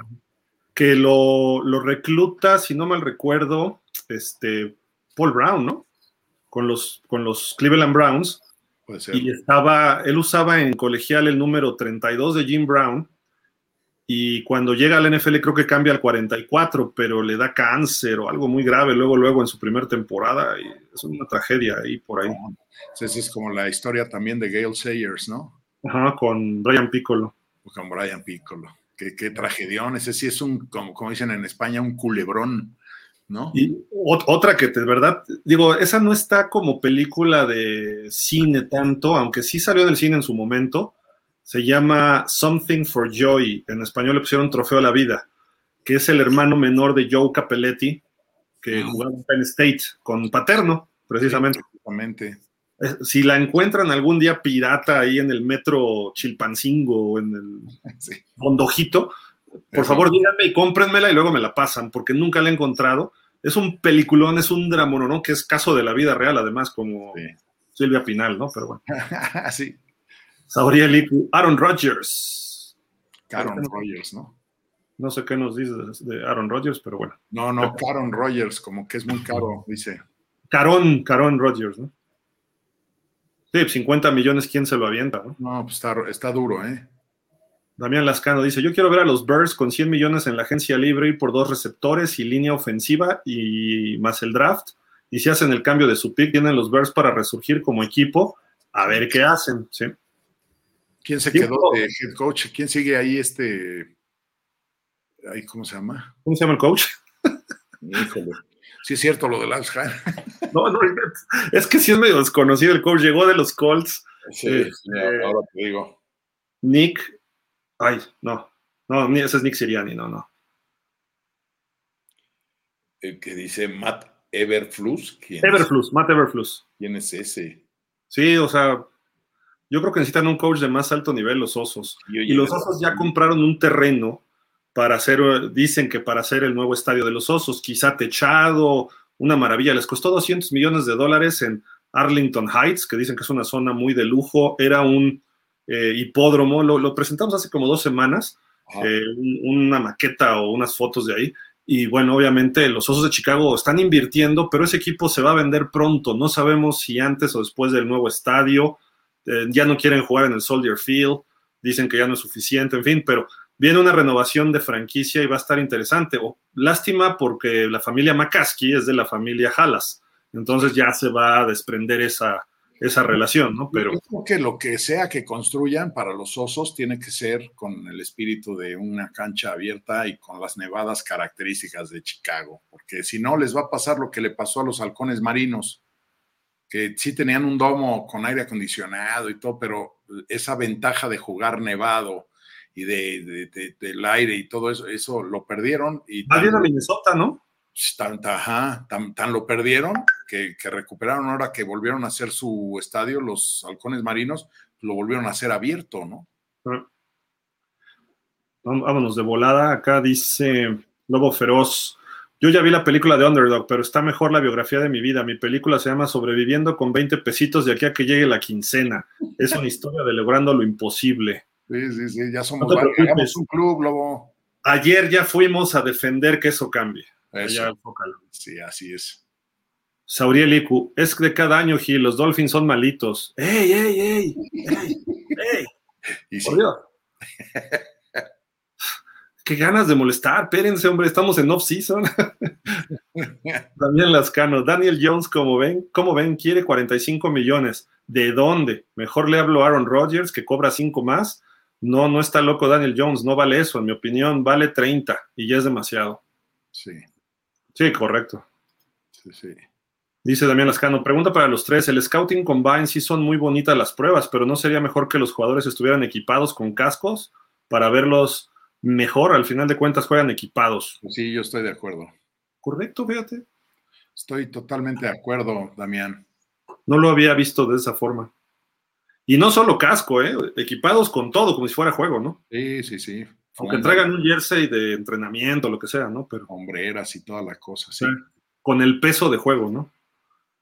Refugio García, si no es Búfalo, sería bueno estar caliente, ver el sol tal vez todas las semanas o así, que Bill, se- ah, dijo Jordan Poyer, ¿quiere jugar para Miami? Pues todo indica que sí. Pero no se le va a hacer, tenemos safeties buenos ahí.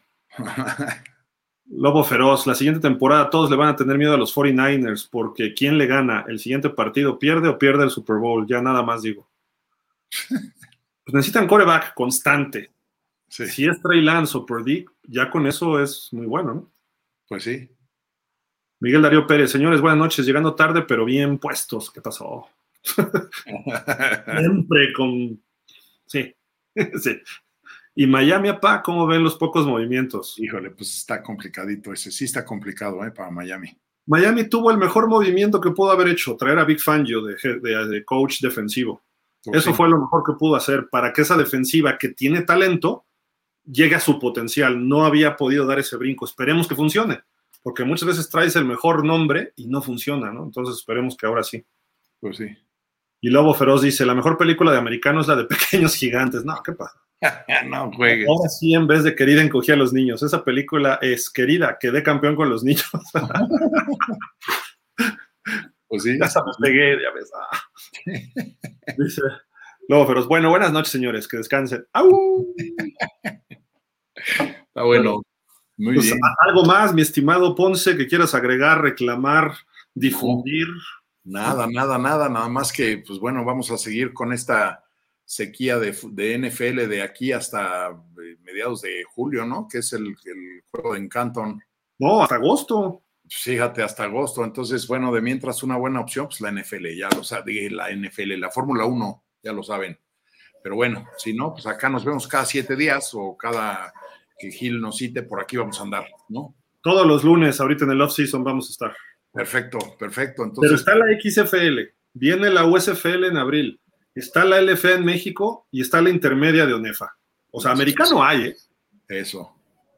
Fíjate que te, vi el otro día entrevistando a la gente de los rojos de acá de la Ciudad de México. Todavía yo tengo un amigo ahí que es el RP de los rojos, pero, pero el, Reds, se llaman Reds ahora. Ajá, ¿tienen todavía el problema del estadio o ya no?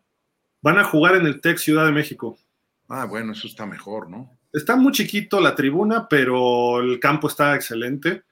van a pues poner tribuna metálica, supongo, para, Estaban jugando en el de prácticas, ¿no? No, ¿sabes dónde iban a jugar? En el, ¿cómo se llama este? El, el que está ahí en el, junto al Foro Sol. Eh, junto al Foro Sol. Sí, es un campo con este, pista atlética. Eh, Ay, el Palillo, el Palillo Martínez. Ah, sí, el Palillo Martínez. Pero estaban muy lejos las tribunas. Luego hay eventos, el famoso EDC o el CQP o el no sé cuál, todos rollos. y usan ese campo. y, luego el gobierno de la Ciudad de México recibe inmigrantes y les pone casas de campañas en el pasto de ese estadio y lo acaba de partir su mandarín en gajos. Y luego lo usan de estacionamiento para los eventos del Foro Sol, de esos que son dos días, ¿no? De borracheras, drogas, sexo y rock and roll durante todo ese fin de semana de chavitos y estacionan coches, ponen ahí este, los, ¿cómo le llaman? Los trucks estos, food trucks. Los food trucks. Oye, de chavitos y no tan chavitos, porque ahí andaba yo el sábado que tocó de Leppard y Motley Crue. No, pero espérate, espérate, pero esas son cosas buenas. Sí, pues sí. Estuvo bueno, estuvo bueno ese. Entonces dices, si tienes un campo que lo cuide el mismo gobierno, ¿no? Y, pues no. Ahora, ahí van a jugar los mexicas, a pesar de todo, ahí van a jugar. Y otro equipo, no, no es el único ahora del DF junto con los Reds. Bueno, de la Ciudad de México. ¿Ya cuántos equipos son ahora? Van a ser 10 en la LFA, inicia este viernes. Eh, de hecho, eh, fue la gala la semana pasada, donde también ahí se dieron los premios a la temporada 22. Y el miércoles vamos a tener ya el programa del fútbol americano de México, lo reiniciamos, porque también ya viene la intermedia de ONEFA, decíamos. Entonces, el miércoles ahí estaremos con todo el equipo para platicar del fútbol americano en nuestro país, ¿no? Que, y de la USFL y la XFL, pues a ver si siguen evolucionando, ¿no? Pues sí, esperemos que sí, porque siempre fútbol americano en cualquiera de sus presentaciones es bienvenido, ¿no? Sí, correcto. Yo digo. Sí, sí, sí.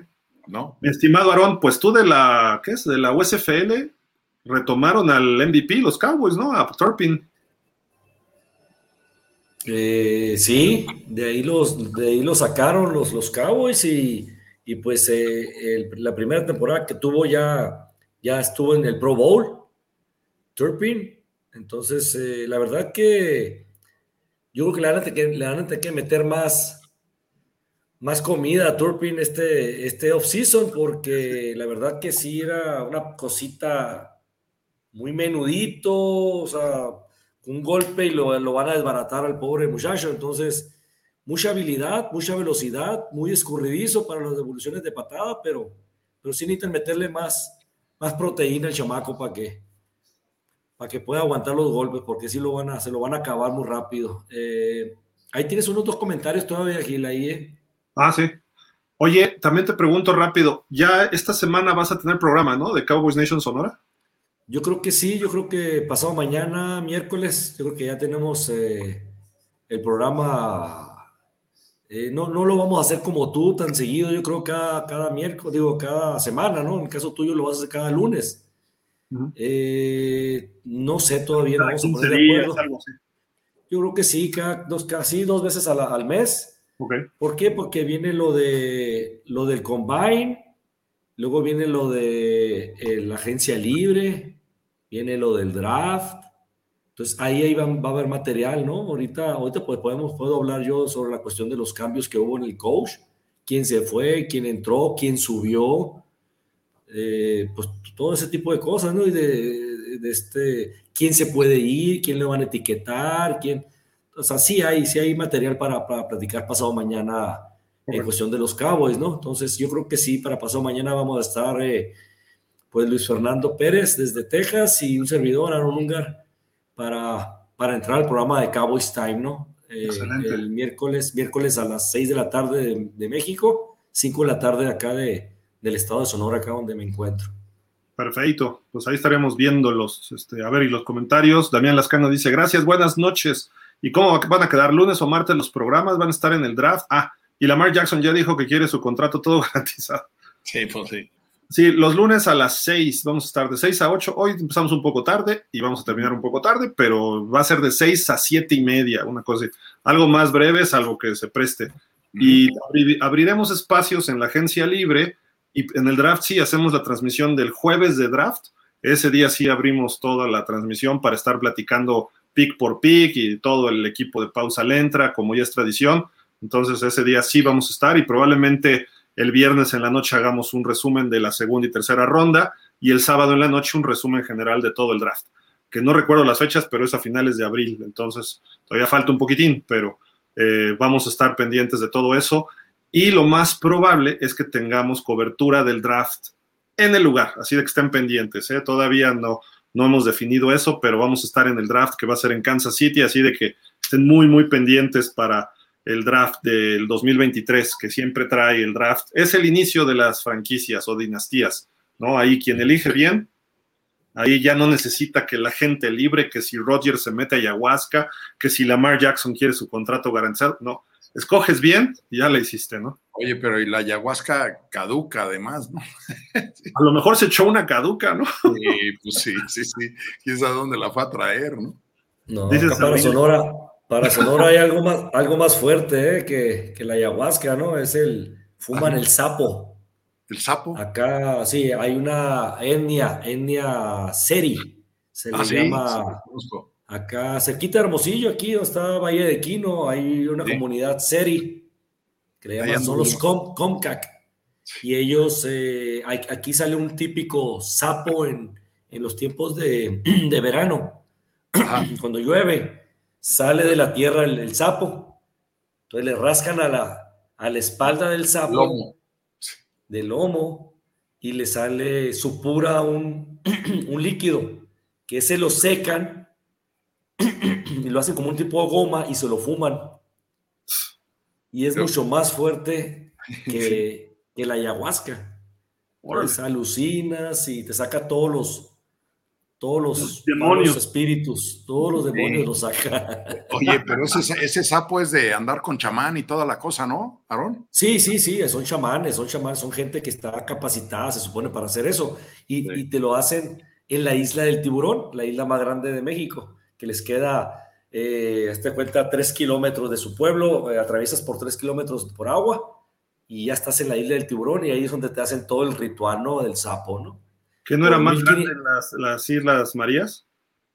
Eh, la isla más grande de México es la que tenemos aquí, la isla del tiburón. Del tiburón. No, las Islas Marías son las que están más lejos de México. Ok. Oye, lo que sí es que es que andaba buscando aquí unas fotos, a ver si, si les podía enseñar. Yo anduve ahí con ellos, este, Aarón, ¿A poco? Sí, este, me llevó, me llevó este, una marca de autos MG, manejar ahí una, una camioneta en las dunas. Aquí hay la MG, sí, la, marca nueva, esa, es económico el carro, ¿no? Sí. Sí, que son, son, o sea, la marca es eh, eh, británica, pero en realidad el coche es chino. Ajá, son chinos, son baratos. Son chinos. Pero sí, estuvimos por allá en las dunas de Hermosillo. Bueno, no, no se llama, es Bahía Quino, ¿no? San Nicolás, las dunas de San Nicolás, ahí, te llevó, antes de llegar a Bahía de Quino. Sí, ahí, ahí estuvimos jugando con el coche un buen rato. La verdad es que un sitio hermoso, ¿eh? Hermoso. Yo no había, tenido, no había tenido chance de estar ahí. ¿Y, por qué ahí hay alguna planta de MG ahí? No, lo que pasa es que a mí siempre me llevan las marcas de prueba, Gil. O sea, dicen, voy a lanzar tal coche y entonces me llevan junto con otros periodistas y entonces nos suben en un avión, nos llevan, manejamos, no sé, 200, 300 kilómetros y luego ya nos vuelan de regreso. Y pues ya cada quien en sus programas o en sus eh, medios impresos o en sus redes sociales, pues todos exponemos el coche. Y en este caso era una RX8, que es una camioneta de tres filas de asientos. Sí, la he visto. Pero tiene capacidades 4x4 que decíamos todos, pues ¿quién compra una RX8 para subirla al monte, no? Pero la, la prueba estuvo interesante porque la hicieron ahí en las dunas y las dunas tienen unas pendientes bárbaras y entonces te diviertes mucho porque cuando llegas el equipo que lleva la ruta le, baja el aire a las llantas, eh, te dejan 12, 15 libras y entonces te mueve, se mueve mucho mejor el coche y ahí andas en las dunas jugando como chamaco, ¿no? Pero después de eso nos llevaron con los series.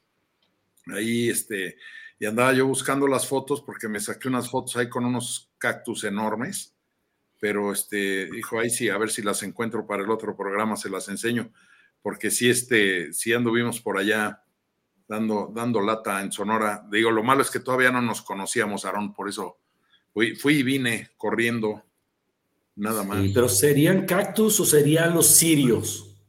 Sí, son, son estos, mira. no, es que el, sirio, el sirio nomás se da aquí, ¿eh? Mira. Ah, sí, son, son cactus, sí, son. Son, son cactus y, este, y, ahí estuvimos con el coche en las dunas. Mira. Sí.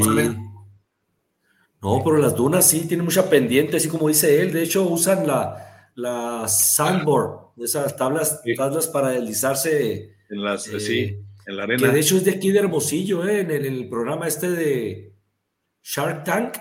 Ajá.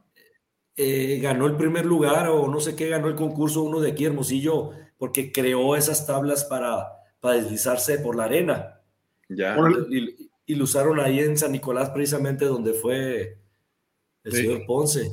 Pues mira, ahí estábamos precisamente arriba de las dunas con el, coche. Está bonita la camioneta. Sí, la verdad tiene muy buena pinta. Lo único que hay que cambiarle esos MGs es la interfaz porque parece que la diseñó el dueño de una opcionería. sí, tiene unos colores de verdad estrepitosos y espantosos, pero ahorita, eh, ahorita se los enseño. Pero, pero fuera de eso, son muy buenos productos los MGs. Oye, mi papá tuvo un MG por ahí de los finales de los 50, 60, convertible, dos plazas. Ah, pero es que ese sí, sí. Era, el original, el original. Ese, sí, era, inglés. Ese sí hablaba en inglés. Mira. Amarillo y verde, es que es brasileiro. Es, amarillo, verde y azul, pero y luego aparece un rosa ahí todo estrepitoso, es, es muy chino. ¿Eso en qué te aparece? ¿En todo el tablero? ¿O nada más en el centro de control? No, es la pantalla central de, del infoentretenimiento, pero, pero tiene ahí algunas cosas interesantes el interior del coche. Y sí, sí, son coches que están en un precio muy accesible y están bien armados, mira. Órale, sí, bonito.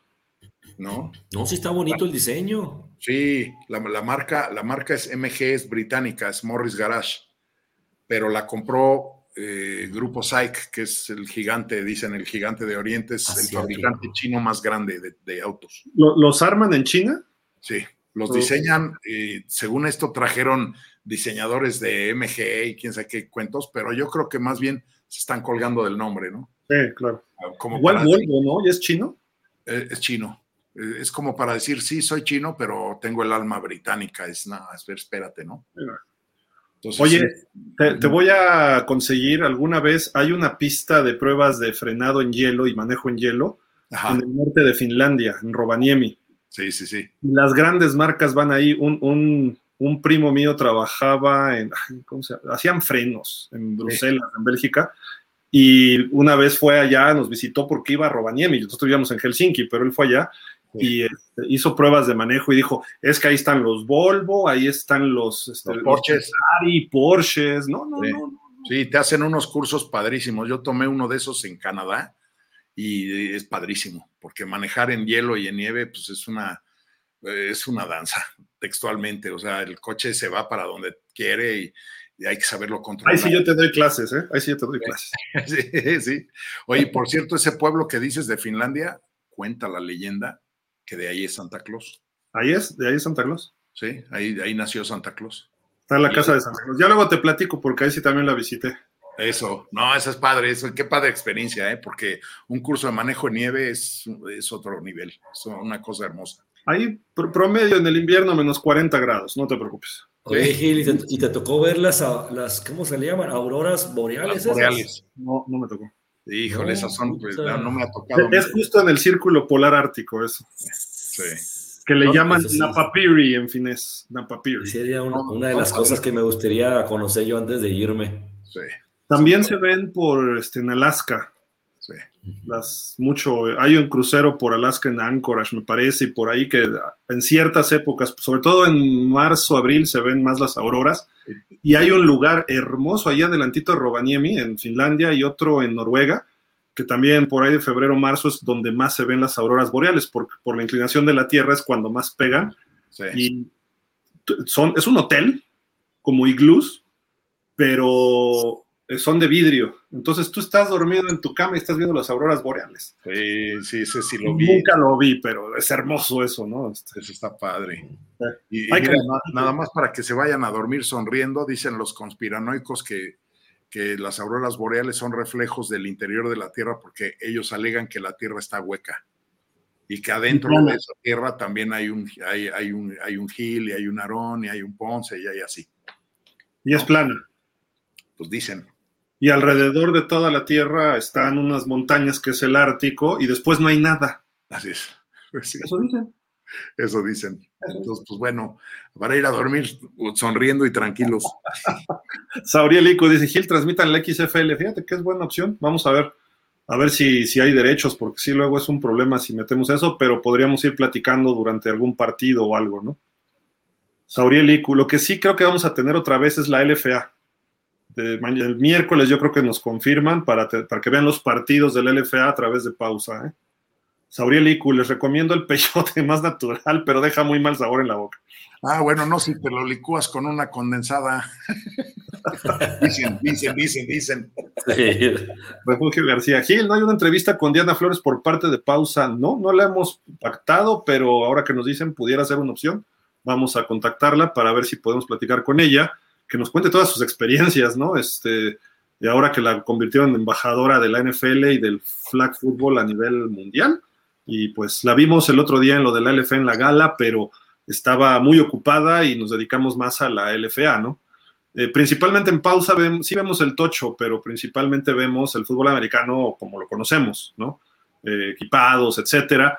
Le dimos gran cobertura al Mundial de Fútbol Americano Femenil, que fue en Finlandia, de los problemas que si el viaje, que si había dinero, que si Ana Guevara se lo guardó y que lo dio al final, todos esos rollos, porque esas chavas, para mi gusto, tienen mucho más mérito que las chavas de flag. Y lo digo así abiertamente, ¿por qué? Porque jugar equipado y estas chavas y la, la coreback del equipo mexicano que fue a Finlandia, Diana Flores no le llega ni a los talones. Y Diana Flores es muy buena, ¿no? Pero no tengo nada en contra del tocho, pero yo digo que el tocho es una variación precisamente para popularizar el fútbol americano y que le llegue a todos. Que lo podamos jugar los chavorrucos, que lo puedan jugar los rucos, que lo puedan jugar los niños, las niñas, las escuelas, las universidades, y por eso lo quieren promover ahorita, para que en Los Ángeles 28, en los Juegos Olímpicos, pueda ser un deporte de exhibición en Estados Unidos, que lo cual me parece aceptable. Pero yo no promovería el flag football, yo promovería el fútbol arena, por ejemplo, para los Juegos Olímpicos, pero dicen que es muy rudo, no sé si más rudo que el boxeo, o no sé si más rudo que la lucha grecorromana, pero bueno, o el hockey sobre hielo en Juegos Olímpicos, ¿no? De invierno. En fin, en fin, ya platicaremos de eso y mucho, mucho más. pues, este, Aarón, algo para despedirnos ahora sí ya. Nada más faltabas tú. No, no, darle las gracias nada más por, eh, por este tiempo aquí en, pausa de los dos minutos y agradecer a la gente que nos estuvo viendo y los comentarios. Nada más. Otra vez nos echamos tres horas, ¿eh? Tres horas. Fíjate, parece que no hay, parece que no hay temas, pero. Diablo, sale y sale. Como dices, no, y luego nos desviamos de los temas y agarramos otros temas de otros lados. Y... Eso es culpa de ya sabes quién, pero. del patriota. no es cierto. Pero no, bueno. pues vámonos, vámonos a descansar el jueves. No se pierdan la ronda deportiva, la ronda futbolera. Eh, mañana el show de los Dolphins. El miércoles pausa los dos minutos fútbol americano de México. Así de que ya estamos de regreso de vacaciones. Todos asoleaditos, todos contentos. Así de que muchísimas gracias a todos ustedes. Y pues viene una etapa interesante de la NFL también. Cuídense. Gracias, Ponce. Gracias, Aarón. Gracias, gracias. Nos vemos la próxima semana a las 6 el próximo lunes para platicar más de la NFL. Pásenla bien, cuídense. Bye. Bye. Bye.